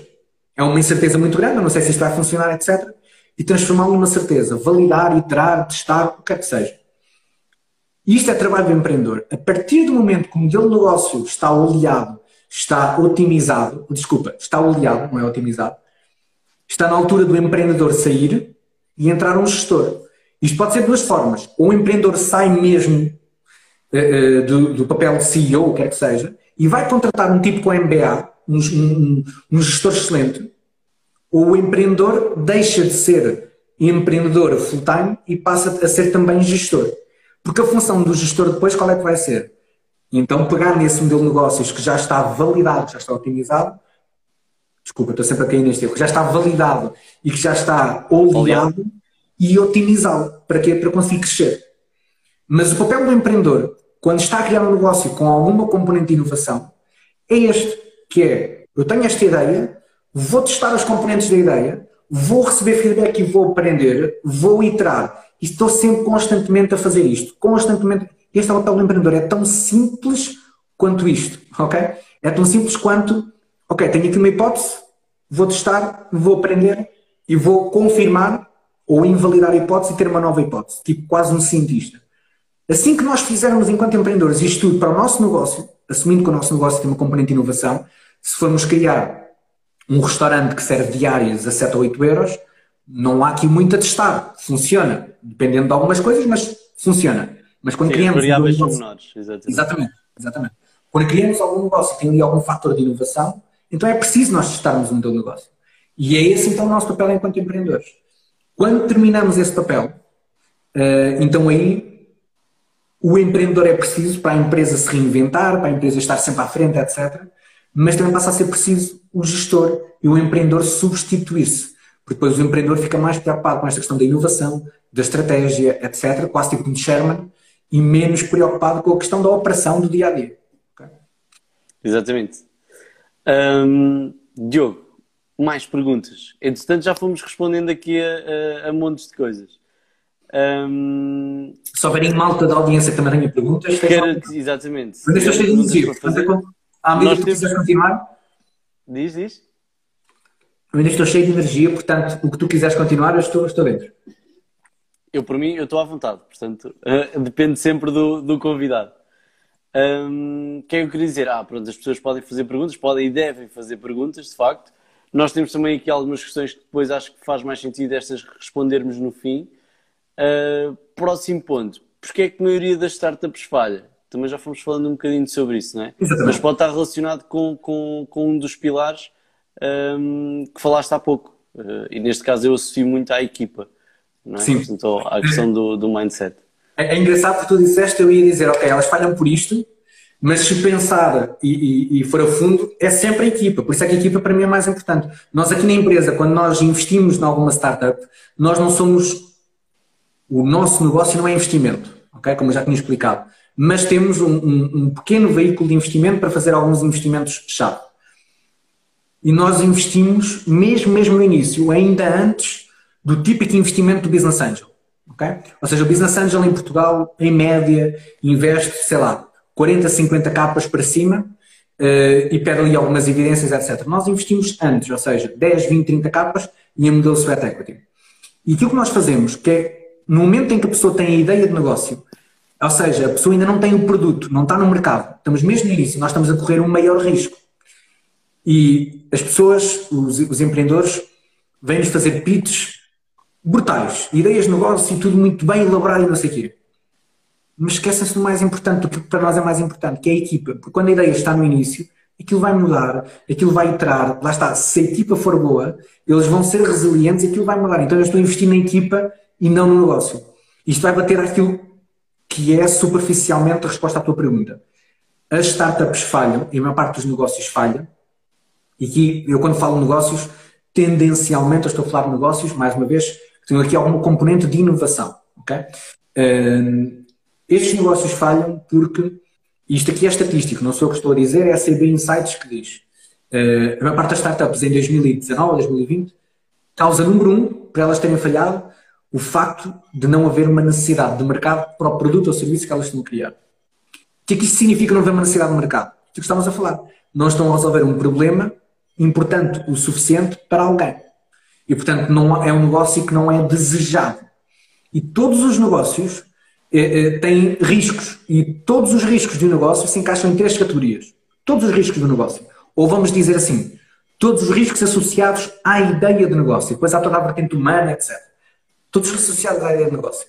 A desejabilidade, a viabilidade e a execuibilidade. A desejabilidade é isto: é se o negócio é desejável, se estamos a resolver um problema que interessa para alguém. A viabilidade é se nós conseguimos resolver esse problema para essa pessoa e fazer lucro uh, ao resolver esse problema. E, portanto, o negócio tem que ser viável financeiramente. A execuibilidade é se nós conseguimos operacionalizar no dia a dia aquilo que for preciso para construir o produto ou para fornecer um determinado serviço. E normalmente nos negócios tem aqui alguma componente de inovação. A desejabilidade é onde estão os maiores riscos. Porquê?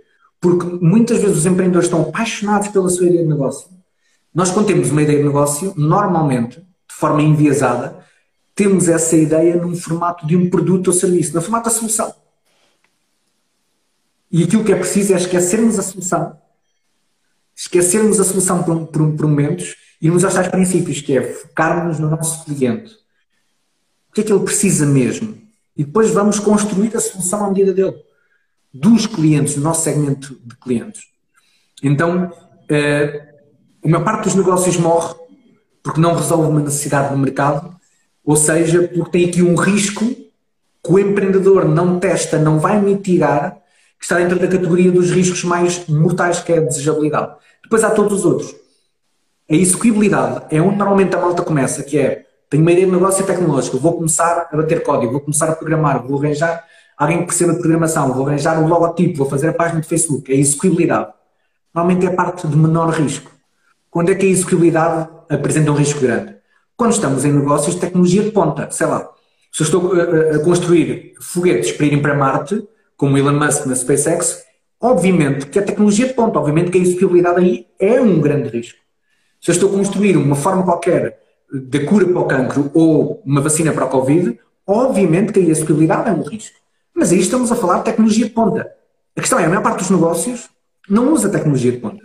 A maior parte dos negócios, do ponto de vista tecnológico, do ponto de vista da execuibilidade, é perfeitamente, via, eh, perfeitamente execuível eh, do ponto de vista operacional. Então, esse tipicamente é, é o risco menos, menos gravoso, digamos assim. Mas é por onde as pessoas começam. Porquê? Porque é, o que dá mais, deixa-me usar esta expressão, porque acho que é aqui muito bem. É o que dá mais tesão. É, eu tenho uma ideia, vou começar a programar, quero ver a aplicação, quero ver o meu produto. E depois lanço o produto. Compra uns amigos, pouco mais.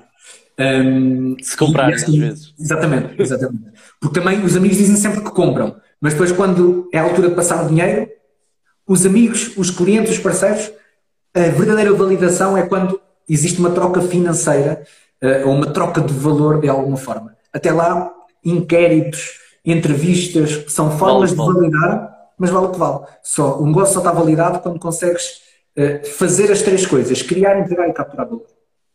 Exatamente. E se calhar a questão de começarem muitas vezes pela parte de execução e muito rápida uh, é precisamente porque queremos ver o nosso sonho uh, concretizado, não é? Portanto, já tens aquela ideia, como, como, como tu disseste ao início bem, já tens algo idealizado na forma de um produto e, e queres tê-lo já cá fora o mais depressa possível. E muitas vezes depois falta uh, o resto, não é? Que é perceber Exatamente. se há mercado para ele.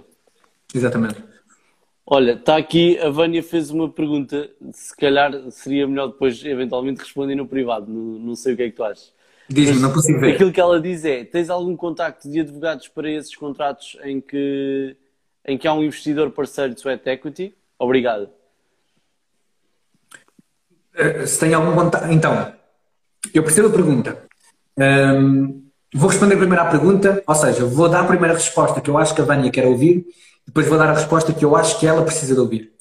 Então, a resposta que eu acho que a Vânia quer ouvir. Sim, aliás, já que a Vânia me perguntou, não sou eu que estou a vender a, a, a, minha sardinha, mas vou ter que o fazer. Nós temos um departamento na empresa que trata só das questões burocráticas, jurídicas, etc., seja a nível de investimentos, seja sem ser de, de, de investimentos. Portanto, Vânia, se precisares de algum tipo de apoio, nós temos isso aqui na empresa. Depois existem, pelo país, uh, gabinetes de advogados que estão uh, especializados ou que têm alguma experiência, é especializados, mas têm alguma experiência, na vertente mais de startups e investimentos.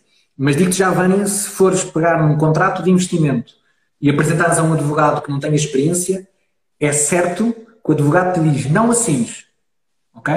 Então, se estiveres uh, ainda desse lado, Vânia, um, ehm, e se estiveres aí num, num, num contexto em que estás a captar investimento e precisas de apoio jurídico, certifica-te que esse apoio jurídico para teres uma segunda ou uma terceira opinião é de alguém que tenha experiência na área do empreendedorismo, das startups e de investimento. Porque já me aconteceu falar com advogados sobre contratos de investimento, eh, aliás, ter empreendedores que falaram com advogados sobre contratos de investimento e que, obviamente, o advogado diz, pá, nem passa pela cabeça assinares isso. Porque um, um, contrato de investimento é um contrato, muitas vezes, principalmente com investidores mais experientes, como se costuma dizer, leonino. No entanto, as práticas que lá estão são habituais no mundo das startups, etc. Então, há coisas, obviamente, que são exageradas e que às vezes nós conseguimos negociar. Mas lá está, convém ter aqui alguém com alguma experiência. Hum, agora, isto é a resposta que eu acho que ela quer ouvir. A resposta que eu acho que ela precisa, e Vânia, não me leves a mal, vou dizer isto da forma mais amorosa possível, é que provavelmente, uh, a não ser que estejas na situação muito específica de já teres propostas de investimento, tirando essa situação, não precisas, não te preocupes primeiro com o advogado. Preocupa-te primeiro em ter um produto ou um serviço, em ter tração no mercado e em captar investimento, se precisares de investimento. Eu não sou daquelas pessoas que acham que o objetivo é captar investimento. Não, vais captar investimento se isso fizer parte da tua estratégia para o teu negócio. Porque há negócios que não precisam de captar investimento e há negócios e há, e há empreendedores que não querem captar investimento. Agora, se fizer parte deles não precisa, não é? Exatamente, exatamente. Se fizer parte da tua estratégia, se tu quiseres captar investimento, uh, uh, então aí sim, mais tarde ou mais cedo, é bom que tenhas algum apoio jurídico mas eu diria que é só naquele momento em que já tens conversas minimamente adiantadas com o investidor, que o investidor te faz a proposta e tens aquilo que se chama term sheet, que são os termos do contrato de investimento. Dando um exemplo, nós aqui na empresa estamos, uh, apoiámos uma startup que é, que é a nossa cliente uh, a captar um investimento de, de aproximadamente meio milhão e foi um investimento complexo porque teve aqui vários investidores a nível internacional. Somos nós que estamos a dar todo o apoio, não só jurídico, etc. Um, e é um contrato de investimento que anda a ser realizado, teve alguns contratempos também pelo meio, é mesmo assim, mas que anda a ser realizado há mais ou menos um ano. Okay? Nós começámos a trabalhar nisto com essa startup há um ano atrás e neste momento é que eles estão prestes a receber o dinheiro do investimento. Portanto, imagina, Vânia, o que era uh, uh, teres arranjado este apoio jurídico ainda antes de falar com os investidores. Okay? Então, uh, não antecipem as coisas, façam as coisas no momento certo para não estar a gastar a vossa energia e foco naquilo que não é estritamente necessário. E espero que a Vânia ainda esteja por aí, tenha, tenha ouvido. Se tiveres mais dúvidas, podes e deves eh, seguir o Diogo, que certamente o Diogo, olha, está, pronto. Uh, a Vânia diz: Não estou a captar investimentos, mas o parceiro de desenvolvimento será a base do SWOR. Ok, uh, Vânia, já tens parceiro de desenvolvimento? Diz-me depois aqui no chat se já tens parceiro de desenvolvimento. Se já tiveres parceiro de desenvolvimento, pede-lhes para eles fazerem uma proposta e depois, com base nessa proposta, com base no contrato, então aí sim uh, podes, podes ter aqui alguma ajuda, manda mensagem depois no privado, se for esse o caso, um, ehm, e, e, logo te digo se ou conseguimos ajudar se for uma coisa muito simples, ou te apresento um serviço que nós possamos ter para, para dar essa ajuda, ou te indico alguém que, que te possa ajudar, ok? E está aqui o Sasha também a dizer que começou a vender a plataforma antes sequer de a ter feito a operacional. Lá está a perceber se há desejabilidade do, do mercado, se, se, se funciona. Um, epá, temos aqui um pedido de adesão de uma Isabel. Eu não sei se foi sem querer ou não, mas até era engraçado. Se ela quisesse perguntar de facto alguma coisa, uh, não sei se estarias disponível para isso. Sim, eu... sim, sim, sim, claro. Chutem perguntas. Eu não sei quem é. A Isabel está a pedir para aderir e nós temos imenso gosto em receber-vos aqui uh, para fazerem algumas questões. João, tu és o host, tu mandas. Eu vou tentar, vamos experimentar para ver o que é que, como é que corre. Se calhar a Isabela até se enganou a mandar o pedido. Vamos ver. Temos a Isabel desprevenida a fazer outra coisa. Boa noite. Eu só queria assistir mesmo. Não... Boa noite. Boa noite. Não tenho nenhuma questão em específico, queria mesmo só assistir e ouvir uh, o direto. Ah, ok, Isabel. É que como mandou o pedido, nós pensávamos que tinha alguma questão para fazer. Não. Uh, e então, olha, tipo, tínhamos não. imenso gosto em recebê-la cá em cima. Mas agradeço a oportunidade e continuação de uma boa noite. Muito obrigado. Isabel. Muito obrigado. Boa noite. Boa noite. Neste caso foi, foi, foi falso alarme. eu, eu agora não consigo tirar, pois não? Sou um bocado novo aqui nestes lives. Tem que ser Isabel. Se calhar tem que ser, exato. tem que ser a Isabel ser, exatamente. Um, então, olha, pronto, Isabel não, não, não tem questão, mas foi um feedback fantástico uh, e, e, obrigada por nos estar aqui a ouvir uh, nesta hora e pico, que já, já estamos a caminho das duas horas. Mais perguntas. Há algum método um, que possamos usar para perceber se estamos no caminho certo é, é testar o mercado, não é? Como, como, como tínhamos falado. Mas existe Sim. alguma ferramenta uh, que possas partilhar que, que, que, possa ser utilizada de uma forma transversal ou quase transversal? Hum, a tua pergunta é para saber se estamos no caminho certo. Exatamente. Sim. Um, existe um método que não é muito científico e que acho que vou desiludir com a minha resposta, mas que na minha opinião é o melhor método que é não se isolem no caminho que estão a fazer e vão partilhando aquilo que estão a fazer e vão se envolvendo com a comunidade para obter feedback de pessoas ou que já fizeram ou que estão a passar pelo mesmo processo. Principalmente que já fizeram mentores formais e informais, concursos de empreendedorismo, eh, sei lá, tanta coisa até gratuita. Podem pagar a mentores, mas podem também, eh, eh, sei lá, no Instagram eu tenho pessoas às vezes que me enviam mensagem uh, a perguntar coisas rápidas, é sempre possível, respondo, às vezes posso demorar um bocadinho mais, mas concursos de empreendedorismo que ajudam a guiar nesse caminho, nesse processo, expor a ideia. Na segunda-feira vou estar. Uh, já ora, João, tu és de Lisboa, não és? Não, eu sou de Leiria. Leiria, pois é, desculpa. E agora mas, estou a viver em Aveiro, portanto estou sempre perto de Coimbra. Ok, ok. Vamos combinar então alguma coisa, porque olha, eu, eu uh, na segunda-feira vou estar no Porto, num evento também de, de alguém que conhece, o Fish Tank, é um evento da, Synergy, para quê? Para dar a possibilidade a empreendedores que estão a começar a irem expor a sua ideia a, a um conjunto de, de pessoas, um, um conjunto de pessoas que têm alguma experiência na área, que o que eles chamam os carapaus de corrida, portanto, mentores, etc. Eu faço parte de, desse, desse grupo de mentores e a audiência, para quê? Com o objetivo simplesmente de ouvir feedback. Não é para serem julgados, não há vencedor, não há nada. É só mesmo para exporem a ideia de negócio e ouvirem feedback. E perceberem se estão no caminho certo, se devem virar um bocadinho mais à esquerda, um bocadinho mais à direita, ou seja, quase como uma mentoria um bocadinho uh, uh, informal, digamos assim.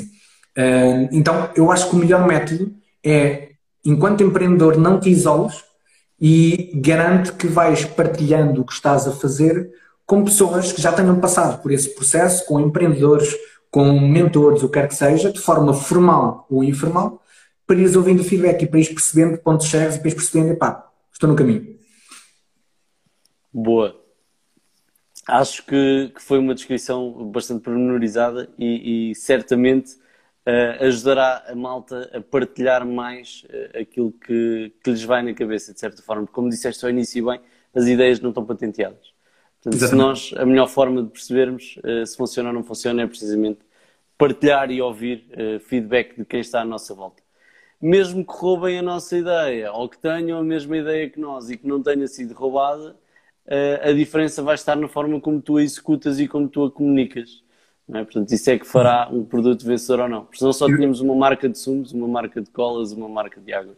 Exatamente. Eu costumo dizer uma coisa, uh, costumo dizer, mentira, agora estou, estou a mentir eu não costumo dizer, eu costumo pensar numa coisa e que normalmente não a digo, mas como a hora já vai a mais avançar, não estamos assim muita gente aqui e portanto, aqueles que estão é porque estão interessados, acho que vão perceber que eu às vezes costumo ser até um bocadinho, não é agressivo, eu diria acutilante, com, quando vejo empreendedores que eh, querem ajuda estão a pedir ajuda, mas têm problemas em expor a ideia do negócio e estão ali com aqueles subterfúgios e não posso contar e não posso revelar e conto se assinares um contrato de confidencialidade não sei o quê. E aquilo que, que, que eu costumo uh, dizer um bocadinho nesse sentido, além daquele discurso todo, a ideia não vale nada, conta execução, etc. É que, epá, se alguém te roubar a ideia, o mérito é dessa pessoa. Quer dizer que tu foste uma merda a executar a ideia. Quer dizer, tu tiveste a ideia, estás a pensar na ideia há não sei quanto tempo, alguém descobriu a tua ideia e em menos de um décimo do tempo que tu estás a pensar na ideia, conseguiu executá-la melhor do que tu, o mérito é dessa pessoa. E não, a maior parte das vezes, as grandes empresas, normalmente a resposta é: ah, ok, mas eh, eu não tenho os recursos, mas uma grande empresa facilmente consegue fazer Sim. isso. É, é sempre a pergunta que vem a seguir.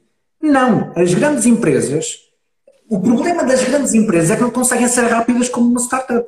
Então, as grandes empresas não vão ligar a uma ideia de negócio que ainda não está executada e que não tem um mínimo de tração, um mínimo de evidência que funciona. Elas podem roubar sim depois, quando a ideia já estiver no mercado e elas verem que aquilo, sei lá, Clubhouse é um exemplo. Os tipos executaram aquilo, executaram bem, aquilo cresceu astronomicamente, agora está em todo lado, começa a estar em todo lado. Desde uh, uh, no, no, Twitter, acho que foi lançado esta semana no Spotify. Spotify. Portanto, Facebook também está a caminho. Exatamente, portanto, é, é, é natural que isso, que isso aconteça. Agora. Um, e a única vantagem foi... delas é que pouparam alguns milhares ou milhões em, em desenvolvimento. É? Mas roubaram a ideia quando aquilo já estava executado e já tinha milhões de utilizadores. Não roubaram a ideia quando os tipos do Clubhouse pensaram em criar o Clubhouse, até porque eles não pensaram em criar o Clubhouse, pensaram criar outra coisa. E aquilo depois degenerou, ok? E é exatamente a mesma coisa. Portanto, essa coisa de ter medo que me roubem as ideias é, é, é é patético. Eu sei que as pessoas não fazem por mal. Eu sei que as pessoas uh, não, não, é mesmo o medo que elas têm e porque estão mesmo ali apaixonadas pela ideia. Mas é, é, algo que é mesmo preciso as pessoas perceberem que é um medo infundado. É como se nós tivéssemos medo, é como se nós não saíssemos de casa por ser, temos medo de ser atropelados. João, vou-te pedir um favor, porque eu estou aqui no escritório, o alarme acabou de ser assinado e eu vou, vou ausentar 30 segundos. à vontade, força, força, força. 30 segundos, volto já. Força, força, estás à vontade. Eu agora fico aqui a olhar para vocês, ou vocês para mim, e malta, se tiverem questões para fazer, coloquem-nas. Estamos quase, ou estamos na reta final, por isso, se tiverem questões, coloquem-nas agora ou guardem-nas para sempre, como se costuma dizer.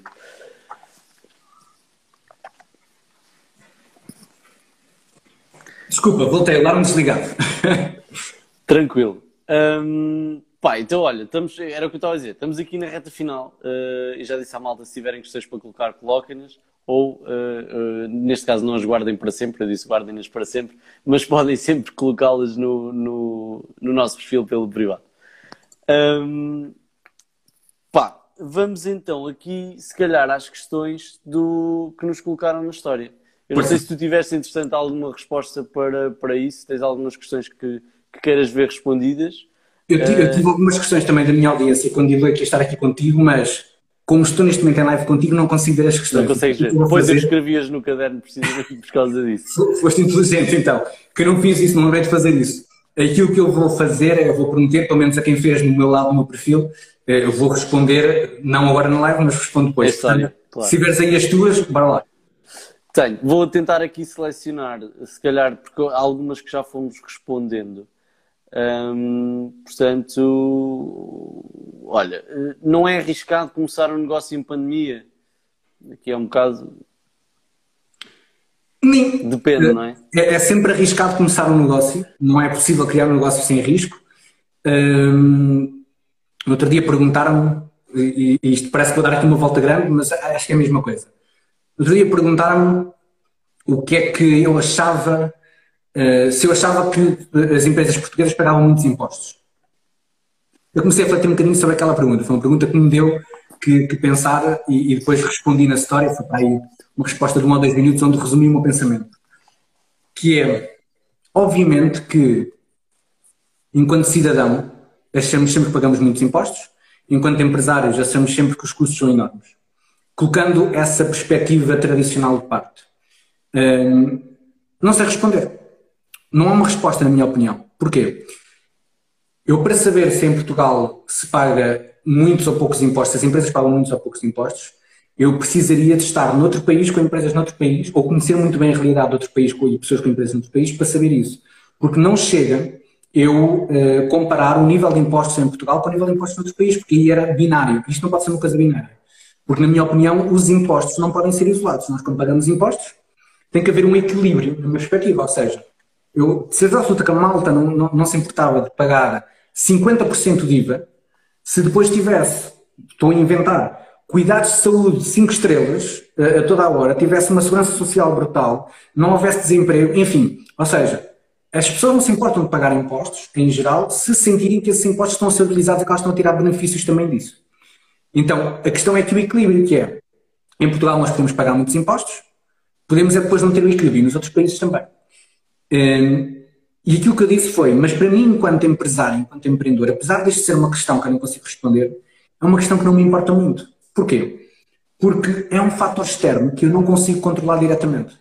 Então, eu não vou gastar o meu foco e a minha energia a tentar preocupado com um fator externo que eu não consigo controlar e que vai sempre existir. Ou seja, eu não posso fazer nada para minimizar esse risco. Mentira, posso, posso fazer uma coisa que só depende de mim da minha ética de trabalho, que é trabalhar bem, para vender bem, para aumentar a minha rentabilidade e para que pagar os impostos não seja um problema para a viabilidade e sustentabilidade financeira do meu negócio. Então eu vou focar a minha energia aí e não na questão de, epá, paga-se muitos impostos em Portugal, não é a melhor altura para, para criar empresa, porque nunca vai ser a melhor altura. Nessa questão eu acho que é um bocadinho semelhante, daí esta volta, que é, nunca é a altura certa. Ou é a pandemia, ou é alguém na família que está doente, ou é um emprego que está em risco, ou é... há sempre alguma coisa, há sempre algum fator externo que nos diz, pá, não é o momento certo. Mas, tu não és pai, pai, não? Não. Pronto, eu também não. Exato. Eu também não, mas aquilo que se costuma dizer, pá, quando, quando um tipo é pai ou quando alguém é mãe, nunca está preparado para ser pai ou para ser mãe. A preparação vem com a vivência de ser pai ou ser mãe. E então, pelo menos é isso que eu ouço. E aqui acho que é exatamente igual. Nós nunca estamos preparados para ser empreendedores, nunca é o momento certo para lançarmos o nosso negócio. A preparação e o momento certo somos nós que os criamos a partir do momento que executamos e que não desistimos e que somos persistentes, mas não insistentes. Eh, então, eu acho que é um bocadinho isso. Agora, não estando aqui a dar banha da cobra a ninguém, obviamente tem, há, há exceções. Se eu estiver a criar um negócio que é um restaurante em plena Por pandemia, dizer isso. Obviamente que é um risco, óbvio, ok? Mas isso são os casos óbvios. Se eu estiver a criar um, um negócio na área do turismo, quando o turismo está praticamente parado ou esteve praticamente parado, ou um negócio na área dos eventos, óbvio que é um risco. Mas eu acho que são situações que é óbvio, que não é preciso perguntar sequer, ou seja, se não há eventos e o meu negócio depende de eu criar eventos, não faz sentido agora. Vou esperar, ok? Mas lá está, é uma coisa que é uma no-brain question, ou seja, yeah. É óbvio, não é? Uh, agora, sei lá, vou criar um negócio de software, ou vou criar uma aplicação para não sei o quê, e que o Covid não tem um impacto direto negativo, então sou what? Ok, a economia pode cair, pode haver eh, um estouro, pode, pode tudo pode acontecer. Nunca vai ser o momento certo. Aliás, a altura do Covid trouxe muito desemprego e muitos negócios que foram à vida. Isso também são outros motivos que depois podemos falar. Uh, mas também trouxe um sem número de oportunidades. Sei lá, eu tenho, tenho reparado negócios na área da saúde têm estado cada vez mais, já existiam, já havia uma, uma, uma, uma linha crescente a nível gráfico do número de negócios e de investimentos na área da saúde, mas que agora tem dado a saltar. Okay? E há uma série de outros negócios e de, de, outras realidades que a pandemia veio trazer como sendo algo positivo. Portanto, uh, acho que a maior parte das vezes, a maioria dos fatores externos uh, não são importantes. Obviamente que, pá, tenho um, um, familiar que me é próximo, que eu preciso cuidar dele, não tenho tempo para mais nada, óbvio que isso é importante.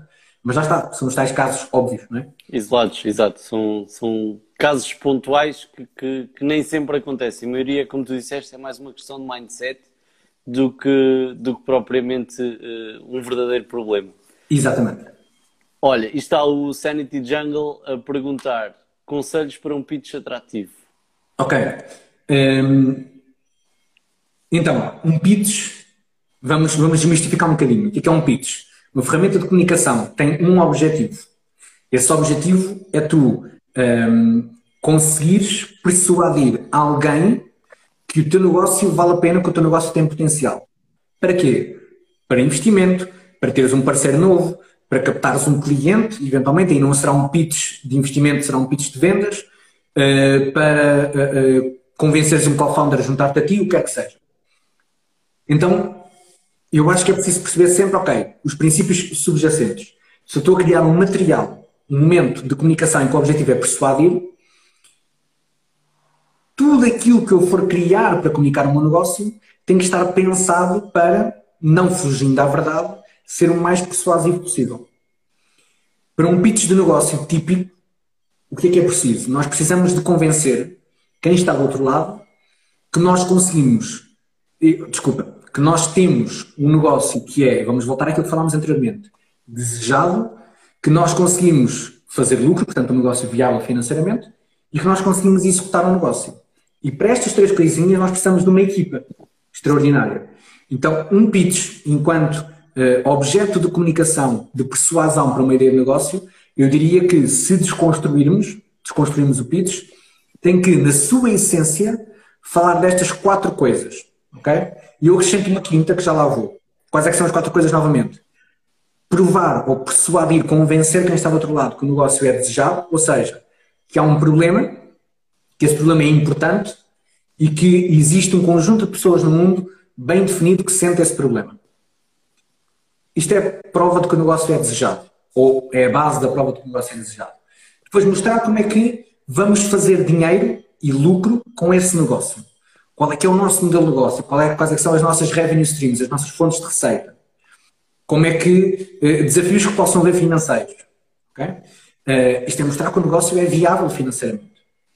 E alguns no meio do pitch, não tem que ser por esta ordem, como é óbvio, alguns no meio do pitch, mostrar qual é que é a solução que nós vamos entregar para resolver o tal problema, ou para atenuar o tal problema.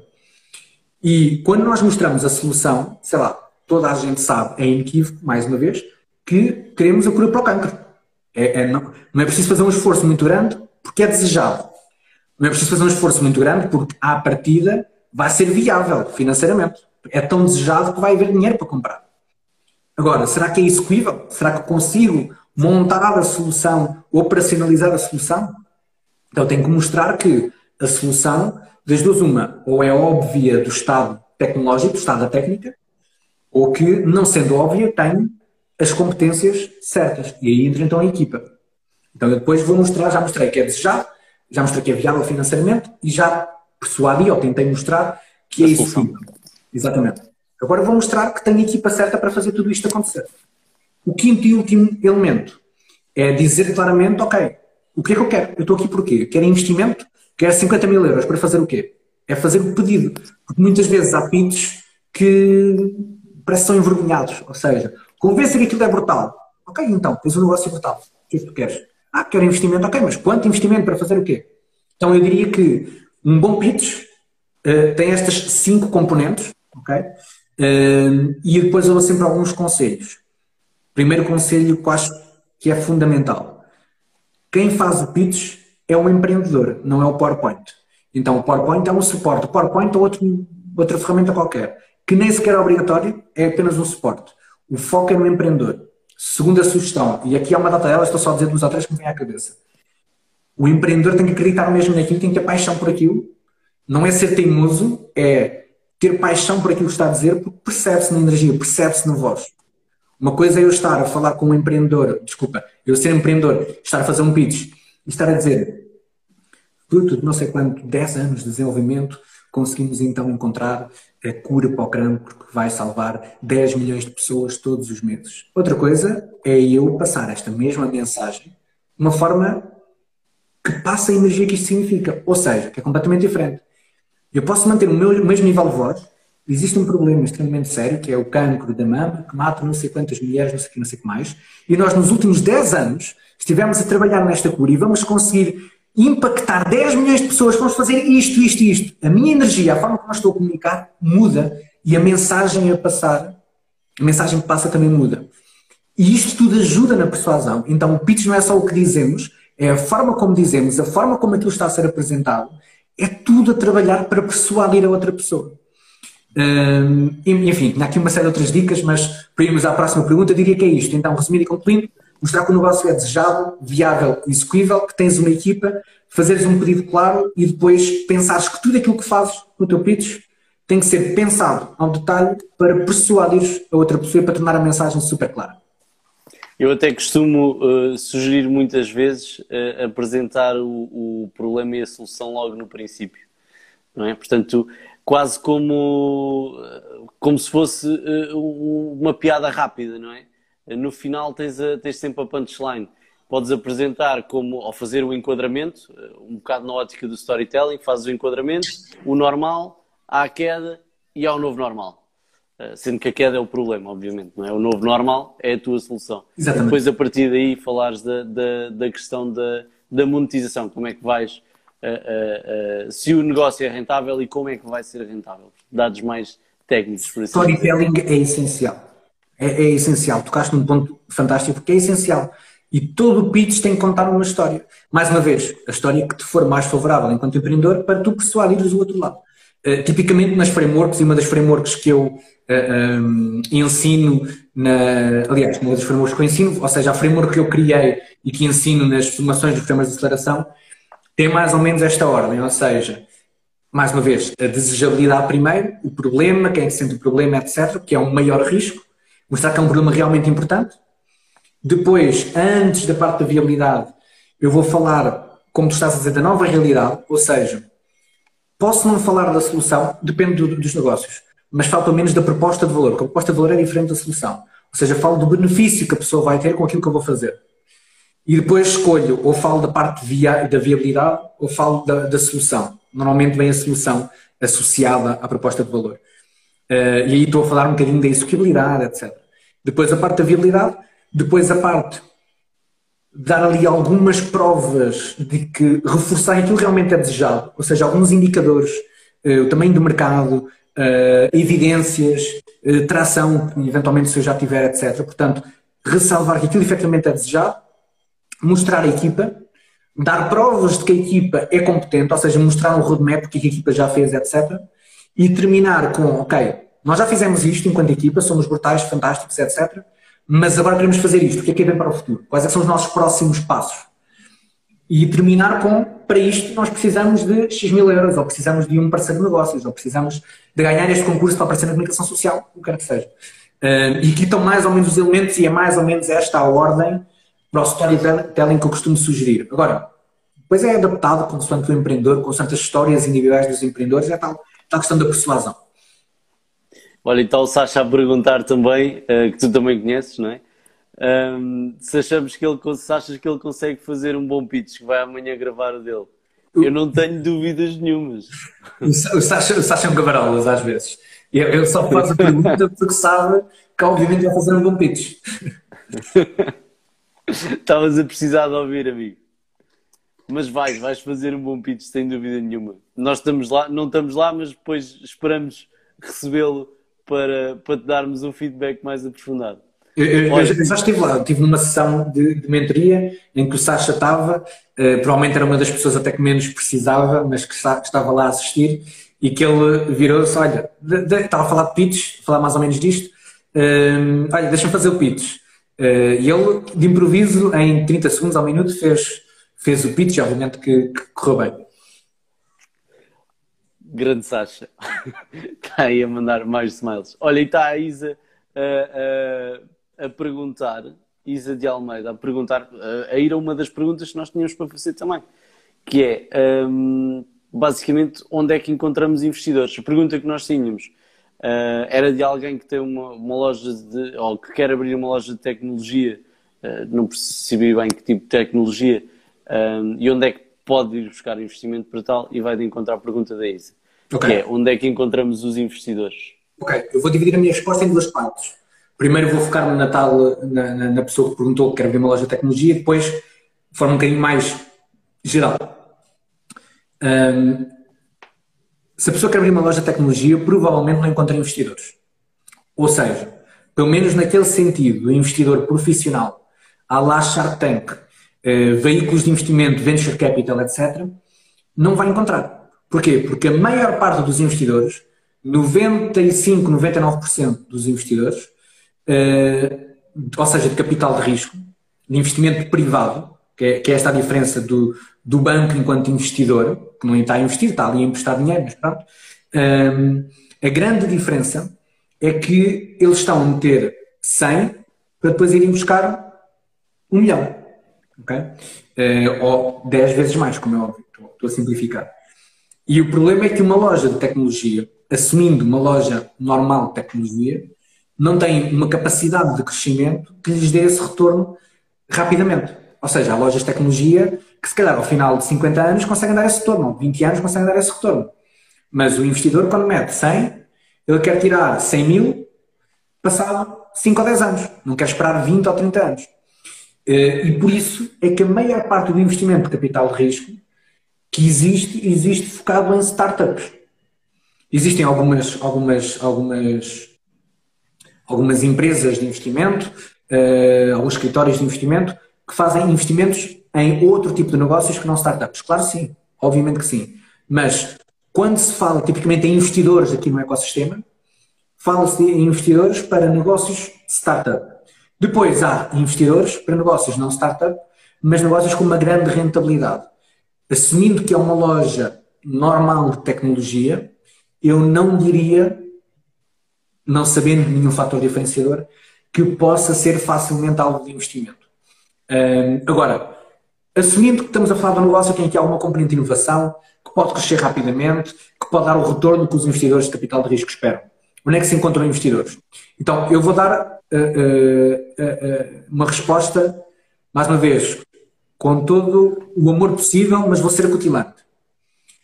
E, eu vou responder diretamente, mas se um, um, um empreendedor, hoje, em dia, nos dias de hoje, não consegue encontrar investidores, então não está a fazer nada enquanto empreendedor. Porque Google, existe aquele, aquele agora desculpa, não sei, agora tenho que fazer esta referência. Existe aquele uh, Instagram barra TikTok muito conhecido de um tipo na Itália que pega em coisas óbvias e faz tipo assim, não sei se já viste. Yeah, yeah, yeah. E, e então é, é mais ou menos isso que me dá vontade. Como é que se encontra investidores? Tirando o networking, e portanto é o normal, não é? Google, ou seja, dando aqui agora a resposta, tirando o Diogo acutilante, dando aqui então a resposta concreta. Se eu for, não consigo aqui partilhar o ecrã, mas se eu for neste momento ao Google e pesquisar Business Angels, Vou fazer, apesar de não partilhar o ecrã, vou fazer para ver o que é que aparece. Business Angels Portugal. Acredito que me vai aparecer, isto não escreveu, vai aparecer coisas como a Federação Nacional de Business Angels e a Associação. Olha, primeiro link, Associação Portuguesa Business Angels. Um, segundo link, terceiro link, Federação Nacional de Associações de Business Angels. Se eu carregar no primeiro link, APBA, de certeza absoluta que vai haver aqui algum sítio onde eu vou conseguir ver a lista de investidores. De certeza absoluta.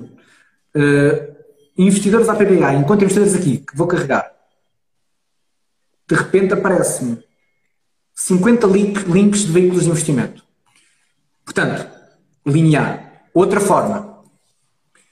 Neste momento, de há uns anos para cá, o, o, o, governo português, acho que não começou neste governo, portanto não estou aqui a defender nenhum governo, mas o governo português nos últimos anos tem feito aqui, principalmente este Web Summit veio para Portugal, tem feito aqui algum apoio ao empreendedorismo, às startups, etc.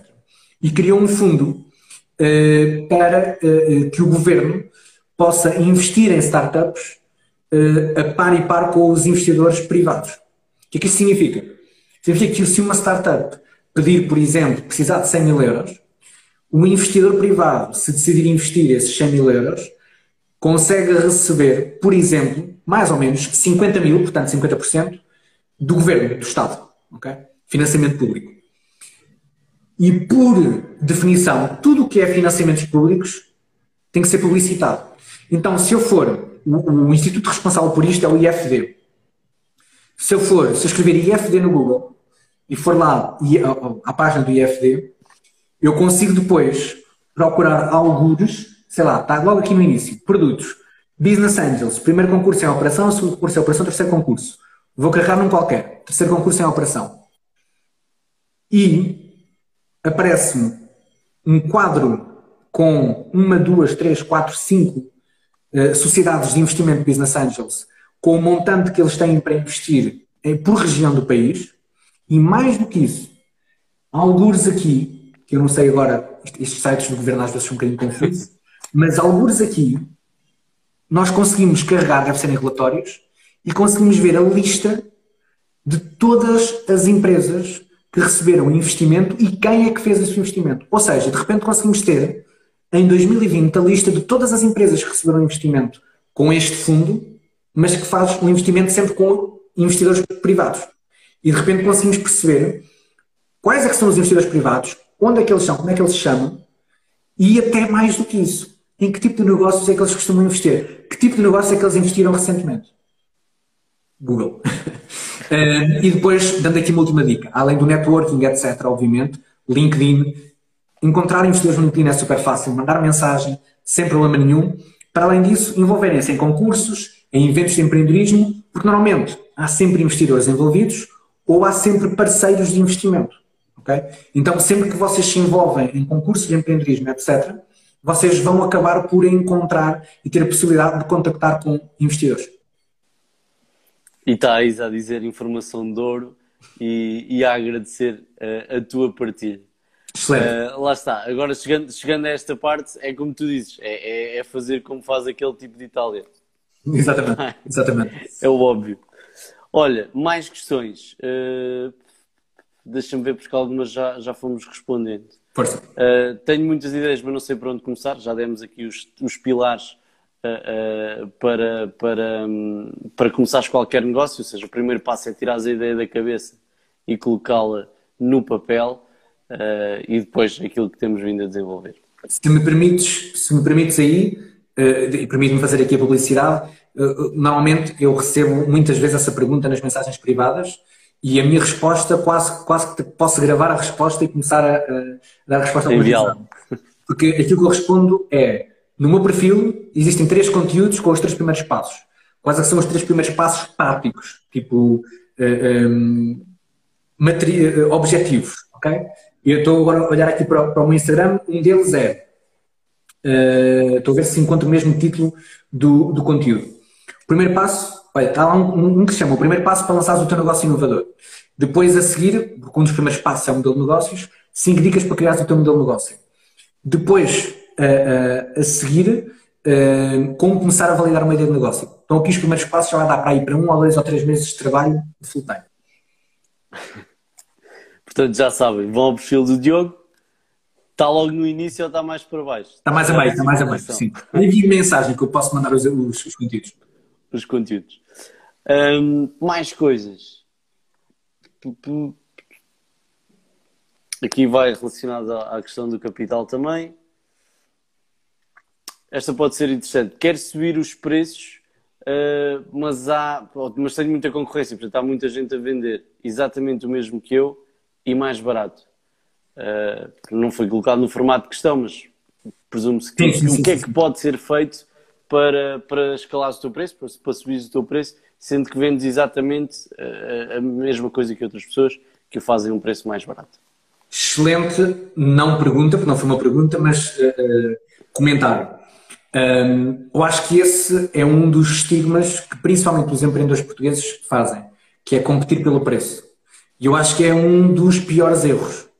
Uh, a competição pelo preço só funciona, na minha perspectiva, em dois cenários e até quando temos os dois cenários conjugados.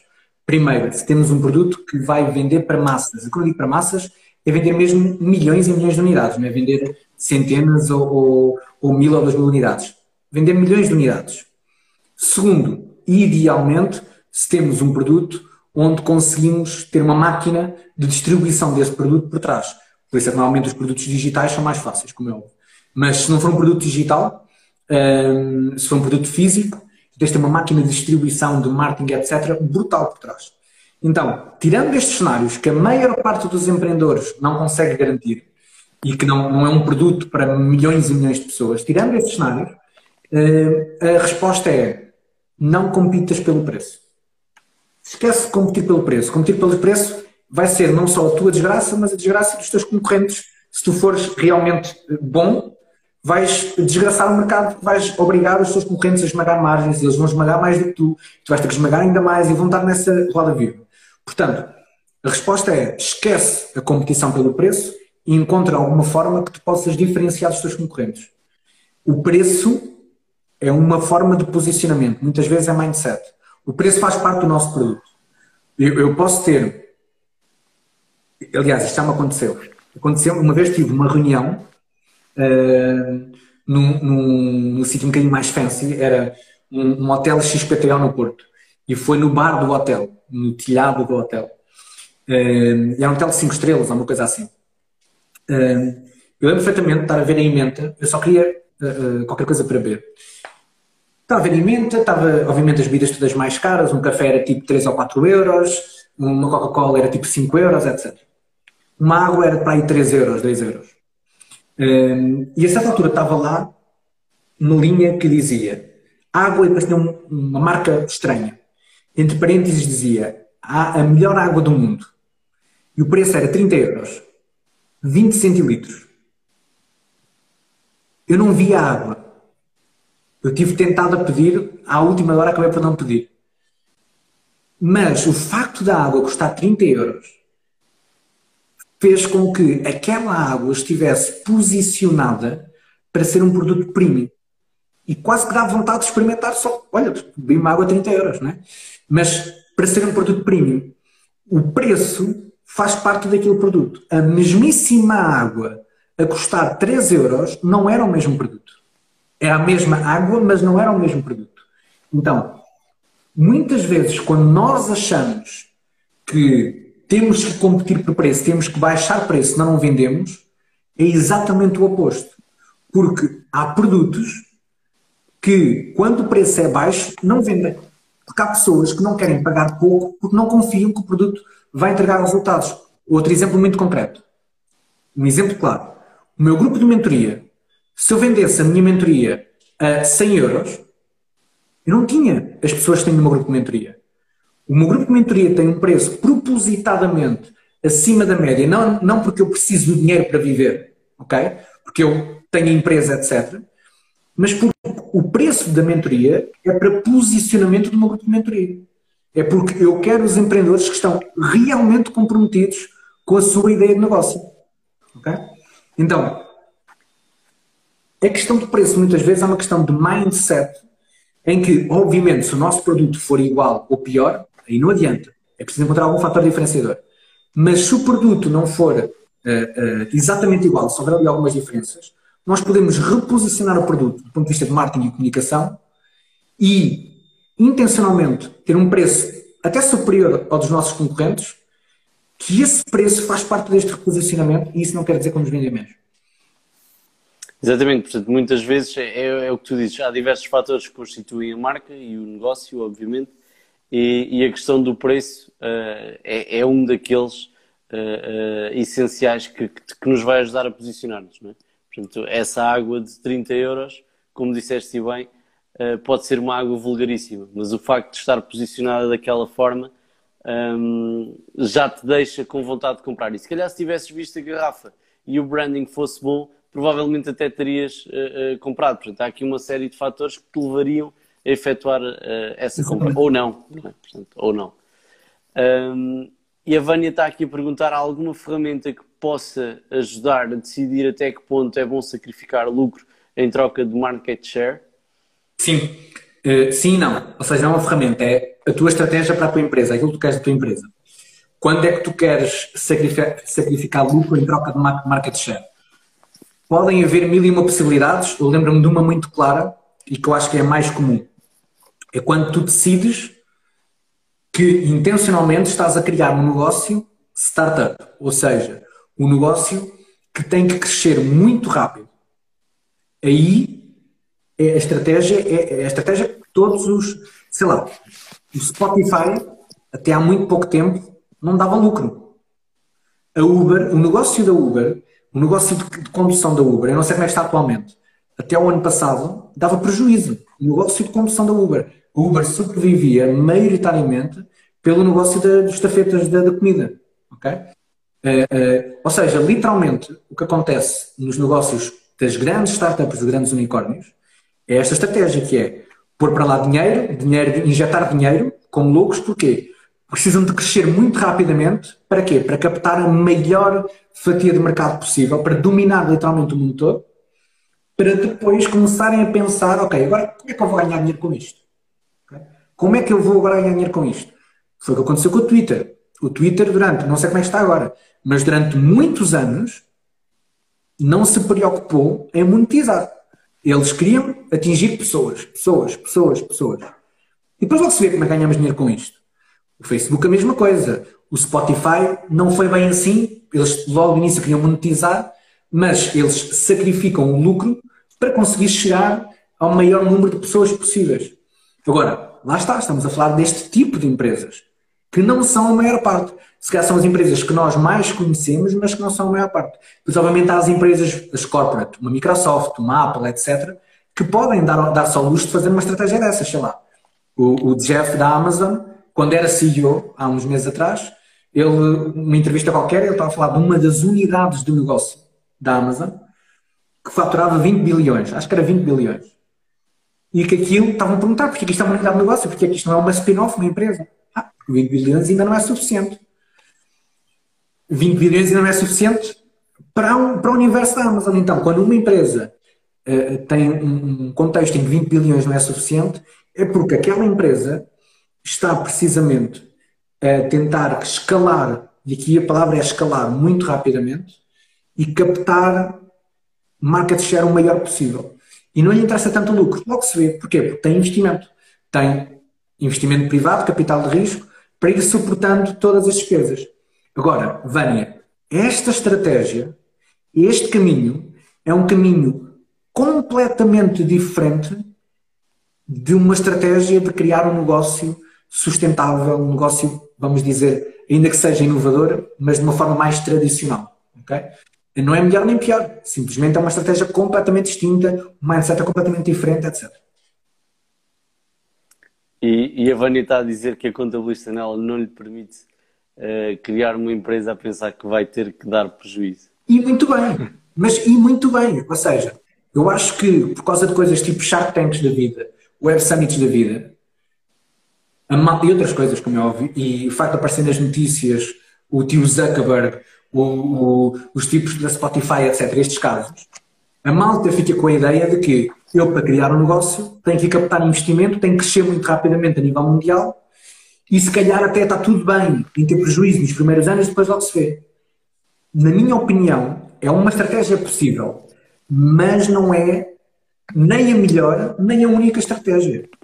É, é, idealmente, um negócio pode ser viável, deixa-me corrigir, a maioria dos negócios podem ser viáveis financeiramente desde o momento zero. Depende da estratégia, como é óbvio. Se não for desde o momento zero, porque é preciso um grande investimento, sei lá, uh, maquinaria, etc., pouco depois.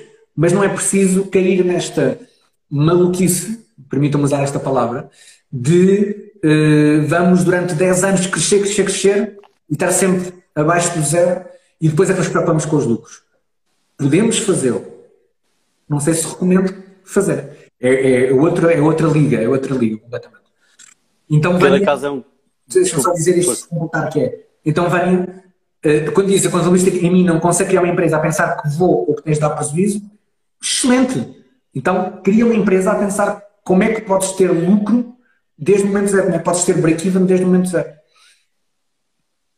Eh, eu ia dizer que cada caso é um caso, não é? E a maioria dos negócios, não tendo uma componente muito grande de inovação, é possível ter uma estratégia desse género, não é? Exatamente. Diogo, olha, temos aqui mais uh, algumas questões, mas acabaram por, ficar, na minha opinião, respondidas dentro de outras, portanto, acabaram por ser bastante semelhantes.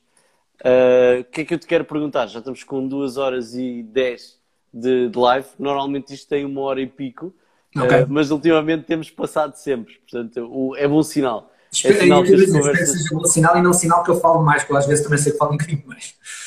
Não, não, é mesmo bom sinal, uh, porque uh, tem sido uma, uma, uma situação recorrente. Uh, é sinal que a conversa está fluida, que as pessoas continuam aqui a ver e, e que estão a gostar. Se fosse mau sinal, era era estarmos aqui só os dois a falar sozinhos, não é? Exatamente. Portanto, os dois a falar sozinhos era mau sinal. Se tiverem aqui duas pessoas que seja, já é bom sinal, porque é sinal que, que estamos a conseguir ajudar alguém. O que é que eu te quero perguntar? Objetivos futuros, seja para ti a nível pessoal, seja para a Cron, uh, uh, o que é que, que, é que tencionas fazer e, e, e, o que é que tens planeado para, para lá chegar? Se puderes partilhar e o que puderes partilhar, claro. Sim. Uh, Deixa-me então tentar partilhar isto de forma resumida.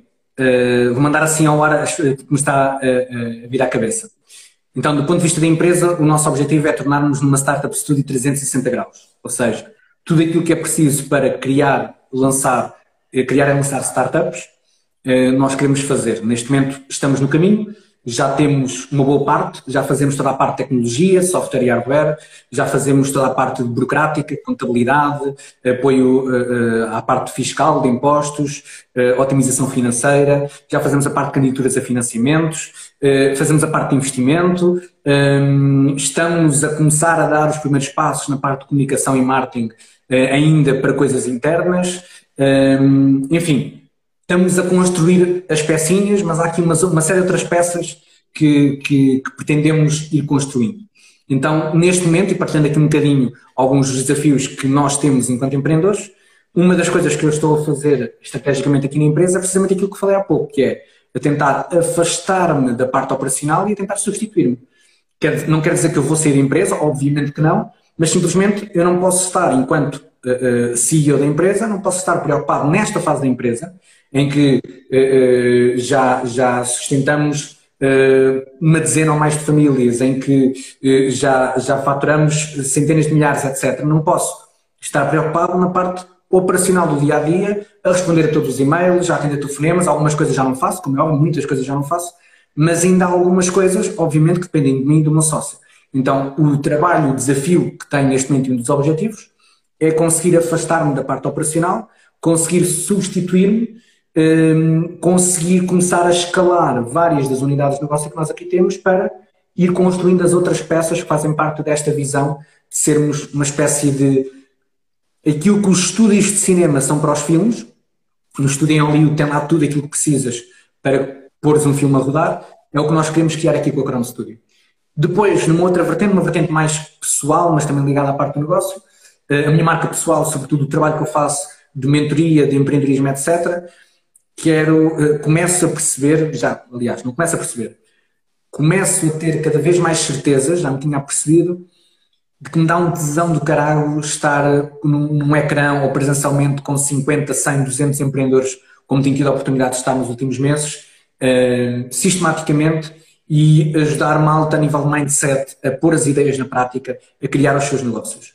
Então, tudo aquilo que quero fazer na minha marca pessoal é muito à volta disso, desde uh, gratuitamente ajudar empreendedores a fazer através de conteúdos, uh, intensificar essa questão dos conteúdos, intensificar a forma como eu chego gratuitamente a, a, a mais e mais pessoas e depois, por outro lado, ir criando alguns produtos para que aqueles empreendedores realmente comprometidos queiram ter uma atenção especial, um acompanhamento especial meu, também possam uh, uh, fazê-lo. E estamos aqui a preparar a cozinhar algumas coisas nesse, nesse sentido. Obviamente, é sempre aqui o trade-off, porque em paralelo está a questão da empresa, a empresa está em primeiro lugar, etc. Portanto, é quase como se fosse nos tempos livres, não é bem, mas é quase. No nível mais pessoal, olha, nesta fase, eh, não falando agora da parte profissional, nesta fase, eh, e quando eu digo nesta fase, no último um, dois anos, tenho tido um apelo ainda maior, eh, acho que vai sempre por fases, mas ainda maior por tudo que é esta questão do, do, conhecimento, do autoconhecimento, de identificar coisas em mim que eu gostaria de melhorar. A tal questão muito banha da cobra, que, que está mal, mal conotada do desenvolvimento pessoal. Antigamente era autoajuda, mas depois as pessoas começaram a ter preconceito, então depois teve que se mudar o nome de autoajuda para desenvolvimento pessoal. E autoajuda era para quem não estava bem, não? É? Exatamente. E não tem a ver com isso. Eu, em geral, sinto-me bem com os desafios, etc., com, com todas as, com, com, toda, com todos os altos e baixos que fazem parte de empreender. Mas há coisas que eu gostava de fazer melhor do que o que faço ou de aprender. Então tenho aqui uma série de, de, de áreas, desde a comunicação, por exemplo, eu considero-me um, comunicador uh, ok, do feedback que vou tendo, etc. Uh, mas quero melhorar a comunicação. Acho que a comunicação é, é, uma skill super desvalorizada. Uh, tudo na nossa vida, as nossas relações amorosas, relações com colaboradores, com os sócios, etc., vai funcionar melhor e vamos ter melhores resultados se conseguimos comunicar melhor. Não estou a dizer de forma mais persuasiva, comunicar melhor. Então, a comunicação é uma coisa que eu quero melhorar de forma estruturada, de forma pensada. Um, gostaria de aprender algumas coisas novas, uh, seja uh, alguma coisa na área da música também, tenho aí algum interesse, mas que para já estava, mas não tenho tempo. Um, gostaria de conseguir ter aqui alguns conhecimentos e aprender na vertente mais de grandes empresas, não tanto de startups também. Um, e depois tenho alguns objetivos, tenho vindo sempre a adiar, que é sair, uh, já o tenho feito, mas não ainda como eu quero, uh, ter mais tempo para ter mais tempo para, para mim. Ou seja, quando eu digo para mim, não é para ir para a praia ou o que quer que seja, ter mais tempo para criar coisas, para estar na parte estratégica da minha vida, das minhas empresas e para criar novos produtos, para ter novas ideias, etc. Quando nós estamos muito na parte operacional, no correria do dia a dia, isso às vezes é difícil. Então, eu tenho feito a experiência, eu durante muitos anos não tirei férias, nos últimos anos tenho conseguido tirar férias, foi um dos objetivos. E eu reparo sempre, sempre que fico uma semana, nem isso, sem estar tão preocupado com o trabalho, e felizmente já tenho uma estrutura que me permite isso, o meu cérebro automaticamente começam logo saltar ideias novas. Por exemplo, uma das coisas que estou a trabalhar agora a nível da minha marca pessoal foi uma ideia que tive no último fim de semana prolongado com feriado. Okay? Tive dois ou três dias um bocadinho mais desligado propositadamente, estava um bocadinho mais cansado. Pá, ao terceiro dia comecei, pá, posso fazer isto, aquilo e aquilo outro. Então quero dedicar-me mais a esse ato de criação, que foi aquilo que eu comecei a fazer de miúdo, quando começámos no início desta live, uh, e também tentar, e agora fazendo aqui o call to action ao, ao, ao Sasha, já lhe prometi isso, cuidar um bocadinho mais da minha saúde, sobretudo, porque é cada vez mais importante e eu tenho 27, mas já começo a ficar com receio, pá, se calhar neste ritmo, aos 30 e tal, aos 40 anos, não é muito saudável. No fundo é isto, olha, partilhei de forma genuína todos os meus objetivos nas minhas dimensões, nas várias dimensões. Fantástico. E olha, para terminarmos, uh, vou fazer aquela pergunta que, que, se calhar nem tem uma resposta uh, uh, Melhor, vou reformular a pergunta de maneira que ela possa ter uma resposta mais coesa. Um, que mensagem é que tu darias a quem quer começar, ou a quem tem uma ideia que está em cima da mesa para, para iniciar um negócio? Então, vais-me permitir dar-te então uma resposta diferente e sem falsas modéstias. Se alguém quer começar a criar o seu negócio, vou recomendar três coisas segue-me no Instagram, manda-me mensagem privada ou interage nas histórias e faz, e faz perguntas e procura comigo ou com qualquer outra pessoa, procura ajuda para não ficar sozinho e não ficares isolado. Diria que são estas três coisas. Fantástico. Malta, já sabem o que é que têm a fazer. Número um, seguir o Diogo. Dois, interagir com ele nas histórias ou por mensagem privada. E procurar partilhar. Exatamente. E, e, já agora, se me permites, apesar da live ser tua, eu adoraria, vontade, da malta que nos estiver aqui a ouvir, principalmente a malta que está desde o início, etc., adoraria mesmo ouvir o feedback da malta que está aqui, qual é que foi o melhor insight que tiraram, partilhem com o João, partilhem comigo, uh, partilhem com os dois onde vocês quiserem, por mensagem, por story, partilhem o melhor insight que vocês tiraram desta, desta conversa, porque uh, além de ter sido uma conversa super agradável, o tempo passou e, e não já é quase meia-noite e não dei por ela. Um, e portanto agradeço-te por isso, João, por esta oportunidade, pela conversa super agradável que proporcionaste. Nem sempre as pessoas que fazem estes convites para as lives conseguem proporcionar uma, uma conversa agradável uh, como, como a que conseguiste proporcionar. Um, Muito obrigado. E, e, e, depois a segunda coisa que mais gostaria era ouvir quem está aí desse lado, seja a tua malta, seja a minha malta, uh, partilhem os insights, o que é que tiram daqui, o que é que o que é que fica convosco daqui? Porque acho que é isto que nós levamos das nossas interações, é alguma coisa que vamos levar de cada lado. Exatamente, sabermos que conseguimos ajudar e também esse feedback vai nos ajudar a nós uh, uh, em lives futuras, em, em histórias futuras, tudo aquilo que, que, que, nós possamos fazer vai ser influenciado pelo vosso feedback. É? Exatamente. Um, olha, está a perguntar se só pude chegar agora, vão disponibilizar tudo depois. Uh, sim, quer dizer, eu por acaso não sei se, se te fiz essa questão. Estar a fazê-la aqui em live também se calhar é um bocado ingrato, mas, mas penso que não deve haver problema. Uh, eu normalmente, uh, eu acho que disse isso por acaso, normalmente disponibilizo as lives em podcast. Só se eventualmente alguém não quiser é que eu não disponibilize. e está alguém cara a dizer, acho que vai, vai ficar em podcast, mas não digas a ninguém. mas eu acho que tinha dito isso, por acaso não, não, não estou recordado porque nós fomos falando ao longo de, de várias semanas. mas sim, se estiver tudo bem pelo Diogo, a live é disponibilizada em podcast, o link está na minha bio. Uh, provavelmente vou fazer com esta live o que fiz com a live da semana passada, vou dividi-la em duas partes para ser mais fácil de, de, da malta assistir, uh, porque senão quando olharem para as 3 horas ou 2 horas e tal de, de, de áudio, se calhar pensam duas vezes antes de abrir. Exatamente. Uh, pá, então dividimos isso em duas partes, acaba por ser mais, mais, mais simples. Por isso sim, em princípio, durante, na próxima semana sai a primeira parte, na semana seguinte sai a segunda parte da, da live. Tá? Excelente. Diogo, quero-te agradecer mais uma vez a tua presença, quero-te agradecer uh, mais uma vez estas uh, quase três horas que, que, passámos aqui. Foi extremamente agradável, como tu disseste, faço minhas uh, as tuas palavras e um, eu espero que hajam mais oportunidades destas. Uh, pá, quero, quero reestruturar aqui as lives, posso, posso deixar isso também para a malta que, que nos está a ver. Quero reestruturar aqui as lives de alguma forma Uh, tem sido muito nesta ótica de, de, conhecer novas pessoas dentro do mundo do empreendedorismo e, e partilharem experiências e conhecimentos.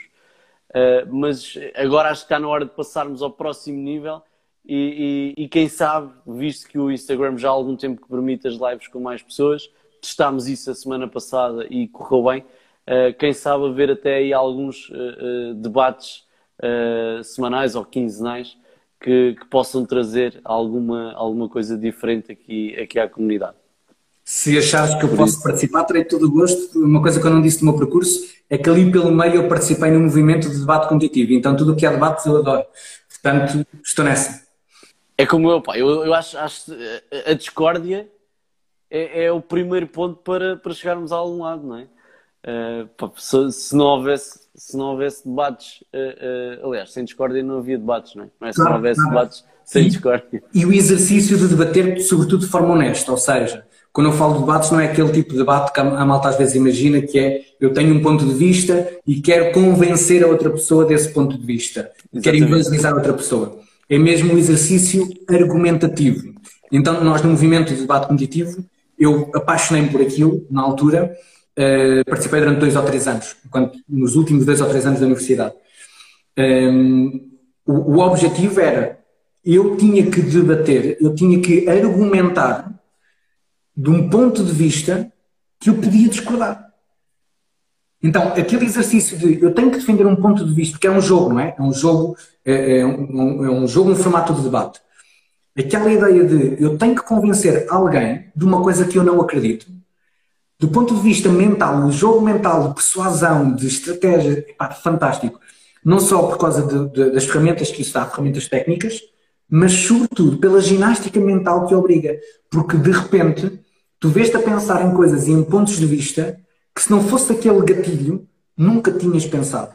E ganhas, literalmente, eu senti como se a minha cabeça tivesse a expandir cada debate que eu fazia. Coisas reais, às vezes, debates com, com, com temas reais, outras vezes debates com temas inventados propositadamente para nos obrigarem a pensar. Portanto, e às vezes até podias chegar ao, ao fim e, e, acabar por concordar com a perspectiva que discordavas inicialmente. Exatamente, exatamente. Aconteceu-me várias vezes, às vezes não a questão de concordar, mas a questão de, epá, consigo ter agora mais empatia do que o que tinha.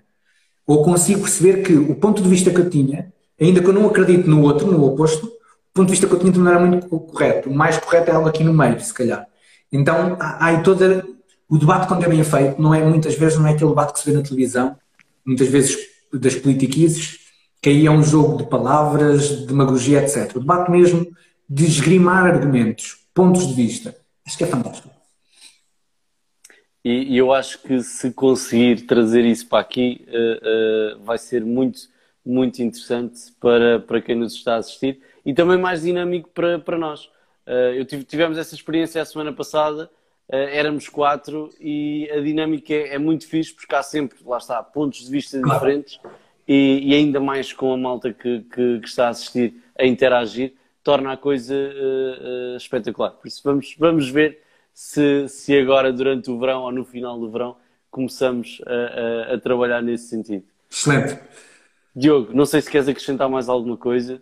Já te ocupei todo o tempo que podia. Por mim está. Por mim estás à vontade. Se tu é que és o convidado, o palco é teu. Se quiseres falar mais, também podes falar à vontade. Não, também, uh, por este também já estou. Muito obrigado mais uma vez pela oportunidade. Então, olha, obrigado eu. Uh, vamos, vamos falando. Vai acontecer, vão acontecer mais eventos uh, engraçados. Entretanto, também há de vir, vir cá o Sasha, que também já, já falámos. E, e é isso, malta. Para a semana está em podcast e temos outra live para a semana também, portanto, sem parar.